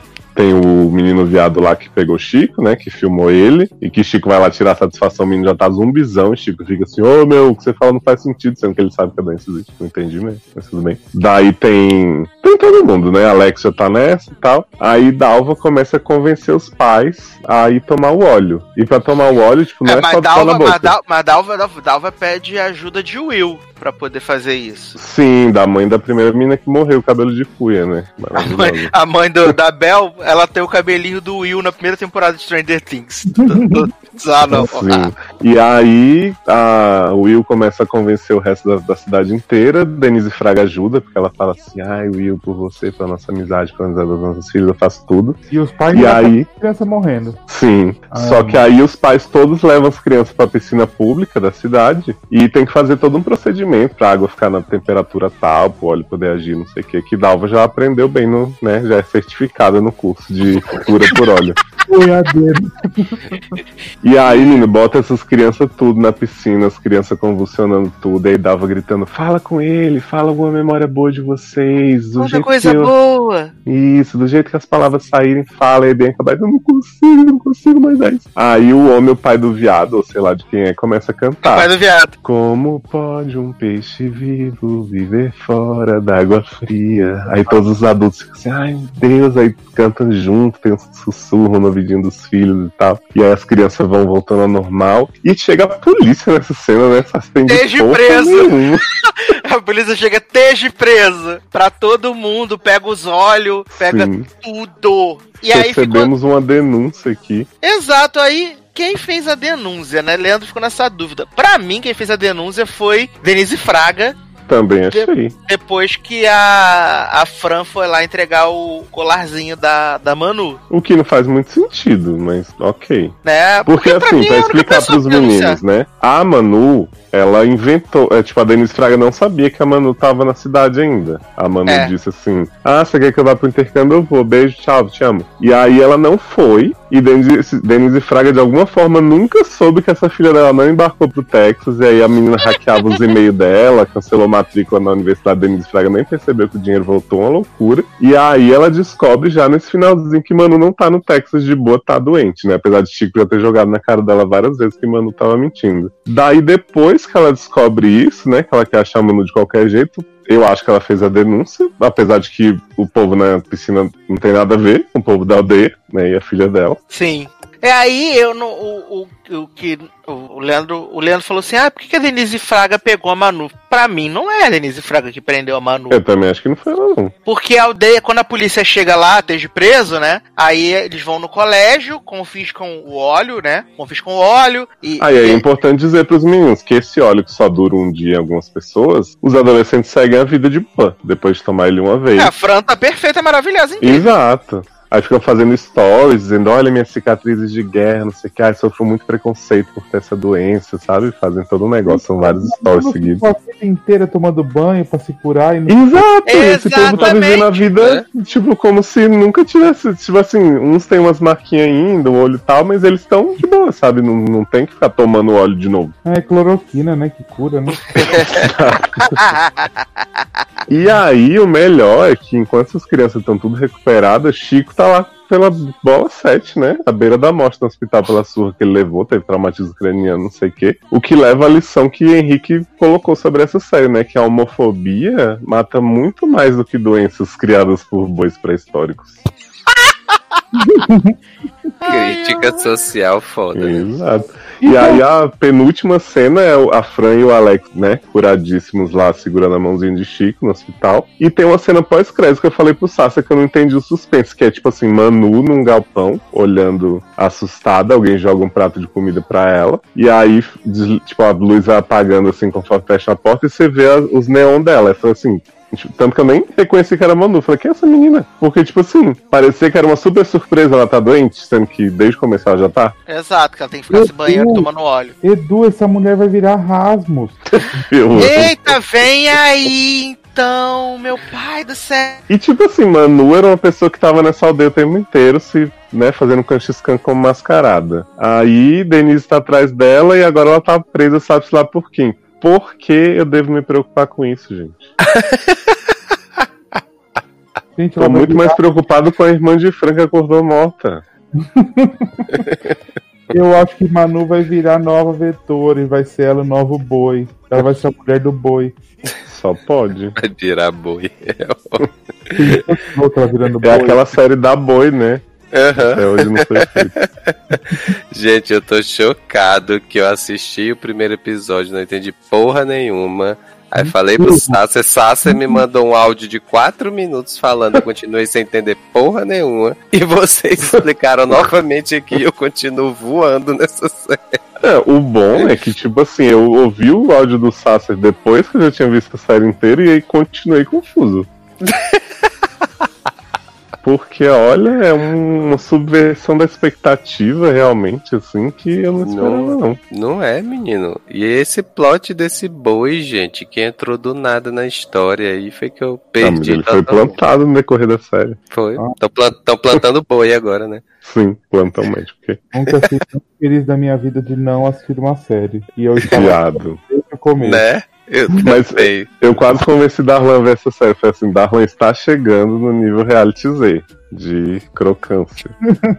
Aí Darlan falou, pelo amor de Deus, não faz isso, que eu não quero ver essa merda. E ele disse assim, não, mas tá chegando, mas assim, ainda tem mu- muita coisa chata no meio das cenas boas, sabe? Então não, não vá ainda. E realmente, assim, tipo, falta unidade de uma forma. Tipo, é só desculpa pra fazer as cenas de, de pegação que eles querem, porque assim, essa temporada começou do mesmo jeito que terminou, tipo, não tem explicação da doença, tem essas cenas fingindo que são crítica social mesmo. Ai, tem umas horas maravilhosas, Sassa, que eles tem- mandam umas mensagens, eu imagino que eles mudaram o roteiro disso depois. Hum. Tem um menino que tá no hospital e ele tá pra se matar por causa da doença, né? Que ele tá alucinando Ah, muito verdade. Aí o povo manda assim, isolamento é péssimo, não sei o que, tipo, o quê? Não faz nem sentido. Sim, assim, com cara, com cara de coisa que foi colocada na, na pós-produção. Pois é, então assim, crítica mesmo ao isolamento, à quarentena, né? É, eu fiquei esperando, né? Como o Zanon falou, parecia cloroquina, né? Mas não apareceu, infelizmente. Como vocês perceberam, o Sassi tá tendo que tomar o óleo agora, né? Então ele tá Sim. embaixo d'água. Uhum. Sim, que a internet caiu, né? No final. Olha aí. Ai, sendo derrubado pelo boi bandido, né? Foi o pelo- burro quis se derrubar. Falou, vou derrubar o líder dele. Exato. Ah, pelo menos Sassi não acordou morto, né? Né? Graças a Deus, que imagina, né? A bomba aquecer. Sim. o programa nem é nem sair. Tem que ser avisa primeiro quando você acorda morto, né? Jovem, que Eu adoro que a pessoa volta assim como se nada tivesse acontecido. Mas, mas esse que é o talento, né, velho? Adoro atuando mais do que todo o elenco de boca a boca. O talento é esse, né? Fingir que não tá acontecendo absolutamente nada, nada. Quase tô surdo, mas tudo bem, vamos. né? Ai, meu pai do céu. Quase mano. fiquei diabético, né? Mas. Quase morri, mas passo bem, né? Cara, mas essa série é um cool top, sabe? É, assim, eu confesso que quando eu vi, a gente viu o trailer, a gente já zoou, e eu achei que ela fosse ser muito pior do que ela é, sabe? Eu acho que no final, assim, se você analisar o conjunto da obra, ela é bacana, sabe? Só que o problema é até o que eu falei no, no tweet lá quando a Nath me perguntou, que ou o negócio é hino, meu Deus, que incrível, ah, se rasga inteiro, ou tem que ser um lixo completo. Nunca pode ser, ok, entendeu? Os protagonistas são legais, mas a história não é tão boa assim. Não, não pode existir isso, sabe? Mas é ruim mesmo essa. Não tem que entender. Não, como você falou, o visual dela é bonito, eu achei. Só que o primeiro episódio, pra mim, ele é podre. Pode ser que depois ele melhora, mas pra Uhum, mim ele é só ruim. Não tem nada além É. Ele não é ruim nem que dá volta pra mim. Que exatamente. isso, jovem? Que revolta. Não, desculpa, seja é que eu não assim. posso falar, eu sou burro. Você não entendeu a série, é isso. entendi, é por isso. Tem que ver de novo. Ai, Zanon. Conta pra pessoa que você sofreu bullying, né? Ah, é, né? Eu falei, entendi nada, né? Nesse piloto, né? Tudo nada fazia sentido. Aí, eu- aí o menino veio falar pra mim, né? Porque você é burro, né? A culpa não é da série. Aí fiquei Gente, que isso, É, gente? Sério? como? Sério? Mas, gente. Como Falou, assim? "Não é da Você não me chamou que eu ia mandar ele tomar naquele lugar. Ai, menino, nem ligo, nem respondi a bicha. Ai, vida que segue. Se a sua série boa que você quer assistir é boca a boca, né? Eu não posso fazer nada, né? Uhum. Fica à vontade, né? Se, seu, Hum. se boa qualidade pra você é isso. Boa sorte. E o plot do sci-fi, que a bola de pilates é um detector de mentiras, né? Sério? É que alguém fala assim, ela usa a bola, porque, tipo assim, quando ela vai entrevistar o Alex, ela não usa a bola, ela deixa ele na cadeirinha mesmo, já frente, que são pobres, né? Ela põe na bola. Aí o. O Alex fala pra Chico assim: a bola é um detector de mentira. Quando você não tá falando a verdade, ela você perde o equilíbrio e ela Perde o percebe. equilíbrio. Exato. Olha, é incrível. É isso Mas mesmo. pai desse, né? Então tá, né? Ai, ai. Mas tá aí então. Boca a boca, né? A gente contou tudo, mas você pode assistir ainda assim. Vai no- se você quiser, claro. E eu, eu Depois queria você trazer- sai por aí colando placas de retrocesso. Exato, meu pa- protesto. O protesto, meu pai. ai, ai. É. Eu queria aqui dizer aqui pra antes da gente ir embora, né? Que a gente falou de adiamentos, é. Durante o programa aqui rolaram mais adiamentos, né? Lugar Silencioso 2, Top Gun, Top, Top Gun Maverick também foram pra 2021. Eu acho que agora faltando aí só Mas mesmo Viúva cruel, Negra. Só faltando só Viúva Negra e, e 007 pra realmente a gente não ter. E Mulher Maravilha pra não ter nenhum lançamento grande no cinema esse ano. Não ter. Ah, Eu amo que a Marvel demorou 10 anos pra fazer Viúva Negra, agora tá com cozice de adiar esse filme, né? É, quem esperou até agora espera mais pouco, né, Nen? Mas, Mas é vocês sabem que esses filmes são os culpados pelo Coronga, né? Porque se você pensar que, tipo, tudo que estreia esse ano é coisa que eles têm cozinhado há séculos, tipo, é, Artemis, é, Viúva Negra, Novos, Novos Mutantes. Mutantes, tipo assim, é Eu o pensei- fato pensei desses que. Eu pensei que você ia falar do Daniel Craig, que cozinhou tanto pra voltar de 007 que agora o filme tá pronto e não vai sair nunca. Ah, não, esse aí ninguém nem se importa, né? Mas os outros, é tipo assim, foram filmes já tão zoados pelo adiamento que agora virou a piada já mesmo, né? Olha, coronavírus levou tudo mesmo. É isso aí. Avatar é outra merda, né? Que, tipo, estão há 10 anos falando disso, no fim ninguém vai nem lembrar, igual Incríveis 2. E Quem aí se importa com é- Avatar? Essa é a grande pergunta, né, gente? Não, quem se importa com cinco filmes de Avatar, né? É, gente, não entendo essa, essa adoração que rolou com Avatar 1, gente. Eu acho esse filme tão chato. Ah, eu acho bonito e tal, mas assim. Não, ele é bonito, mas é qualquer nota, nem. É uma historinha é. com pouca ondas. pra 2028, né? Logado 552. Por mim, pode mandar pra 2078, que eu não tô nem vivo mais. Eu não consigo nem ver. Ai, eu amo. A Eu gente amo. bem sabe o sofrimento que é passar três horas numa fila pra um simulador de Avatar e não ser tão bom assim, né? Ah, Viado, não lembra disso. É bom, é bom, mas é tipo Soren, que Então. der 10 minutos de fila. né? E exatamente. você vê o mundo inteiro em Avatar só vê Pandora. Mas, né, era perfeito.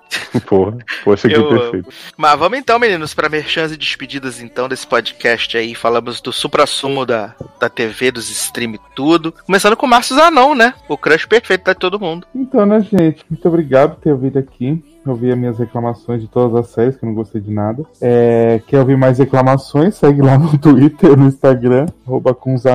E aí tô aqui, né, como diz o Taylor, semana sim, semana também, no logado.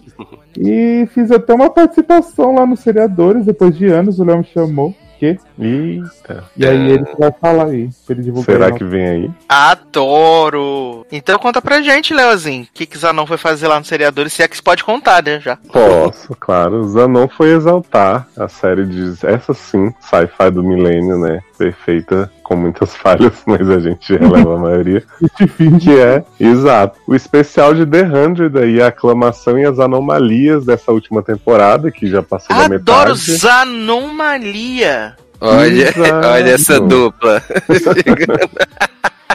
Cara, fizemos um programa muito legal com o Zanon, com a Gabi Orsini, que faz os vídeos incríveis sobre The Hundred, e a Ana Lívia, lá do Quarta Parede, que crime foi esse. Conversamos muito abertamente, assim, coração de fã pra fã, sobre o que tem rolado de problemas, né, os bastidores meio que influenciando na última temporada da série, mas ao mesmo tempo as coisas incríveis que a série fez, superando aquele começo ali da Anaconda, né, icônico, e fazendo realmente sci-fi de qualidade, que é o que a gente precisa nesse momento. Maravilhoso. E você, menino Taylor Rocha, os contatos pra show? Bom, né? Estamos aqui no Logado toda semana, né? é, gravando tudo que é possível e o que não é possível, né? É, e nas redes sociais, Taylor Rocha, no Twitter e no Instagram, né? Não estamos mais contando a quarentena, porque infelizmente voltei ao trabalho presencial. Acabou a quarentena. Quarentena Tá. a forma mata. É, acabou, né? Saudades. E é isso. Sigam lá. Muito bem. Olha, tem alguns veículos aqui falando que Novos Mutantes vai ser lançado dia 28 de agosto. Garoto. E o diretor falou na live da Comic Con que o filme vai sair dia 28 de agosto. Então já temos Nos aí a cinemas, pauta de agosto, né? Nos cinemas? Nos cinemas. Vai sim. Garoto. Ah, Nos cinemas da Polônia. provavelmente nos cinemas da Europa, onde as pessoas já podem sair. Ou da China, né? Que eu tava vendo a matéria no Bom Dia Brasil que reabriu o cinema na China e tinha uma chinesinha que tava chorando quando abriu o cinema. Chorando. Mas também tô com Poxa. saudade de ir no cinema, gente. Saudade. Saudade bateu. Triste. Direto pra cabeça. Né? Ai, chorei agora. É, quero aproveitar aqui e deixar meus beijos e abraços para todos os nossos padrinhos e madrinhas. Muito obrigado. Vocês que fazem esse programinha tá aí no ar todo domingo. É, lembrando que você pode contribuir com os nossos projetinhos aqui no Logado, nos seriadores, no Eric Small Talk. Aliás, Eric, estamos com saudade. A gente sabe que você tá com sem tempo, mas estamos com saudade. É, então, a Padrim, no Padrim, padrim.com.br barra logado, padrim.com.br barra sede no ar, ou então no PicPay você pode procurar por logado, pode procurar por seriadores e por Eric Smalltalk, e aí você pode contribuir a partir da menor cotinha de todas, tá bom? É, beijo e abraço pros comentadores, né? Alguns poucos. Vocês estão brincando comigo, né? Vocês estão querendo, vocês estão testando o limite. Né? Vocês estão testando o limite. E Limite do humor. então, estão testando o limite do humor. E em breve vocês vão ver. Aguardem. É... Então, se você chegou até o final desse programa, muito obrigado. Né? Siga lá nossas redes, Twitter e Instagram. Facebook, quem tá lá no Facebook hoje em dia, né? Mais ninguém. Mas é isso então, meus queridos. Um grande abraço. Até a próxima e tchau.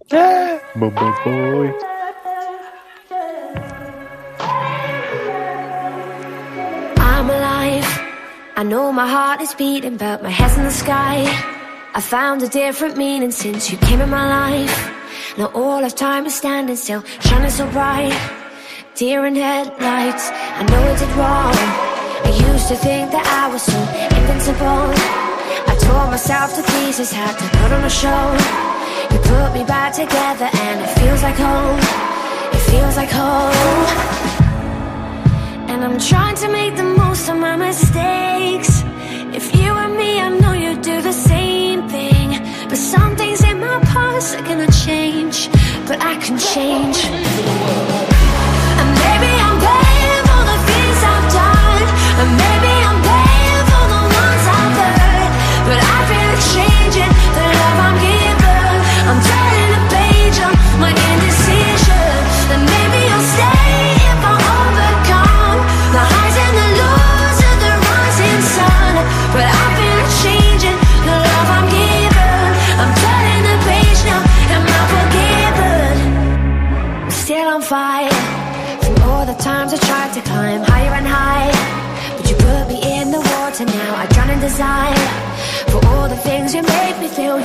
back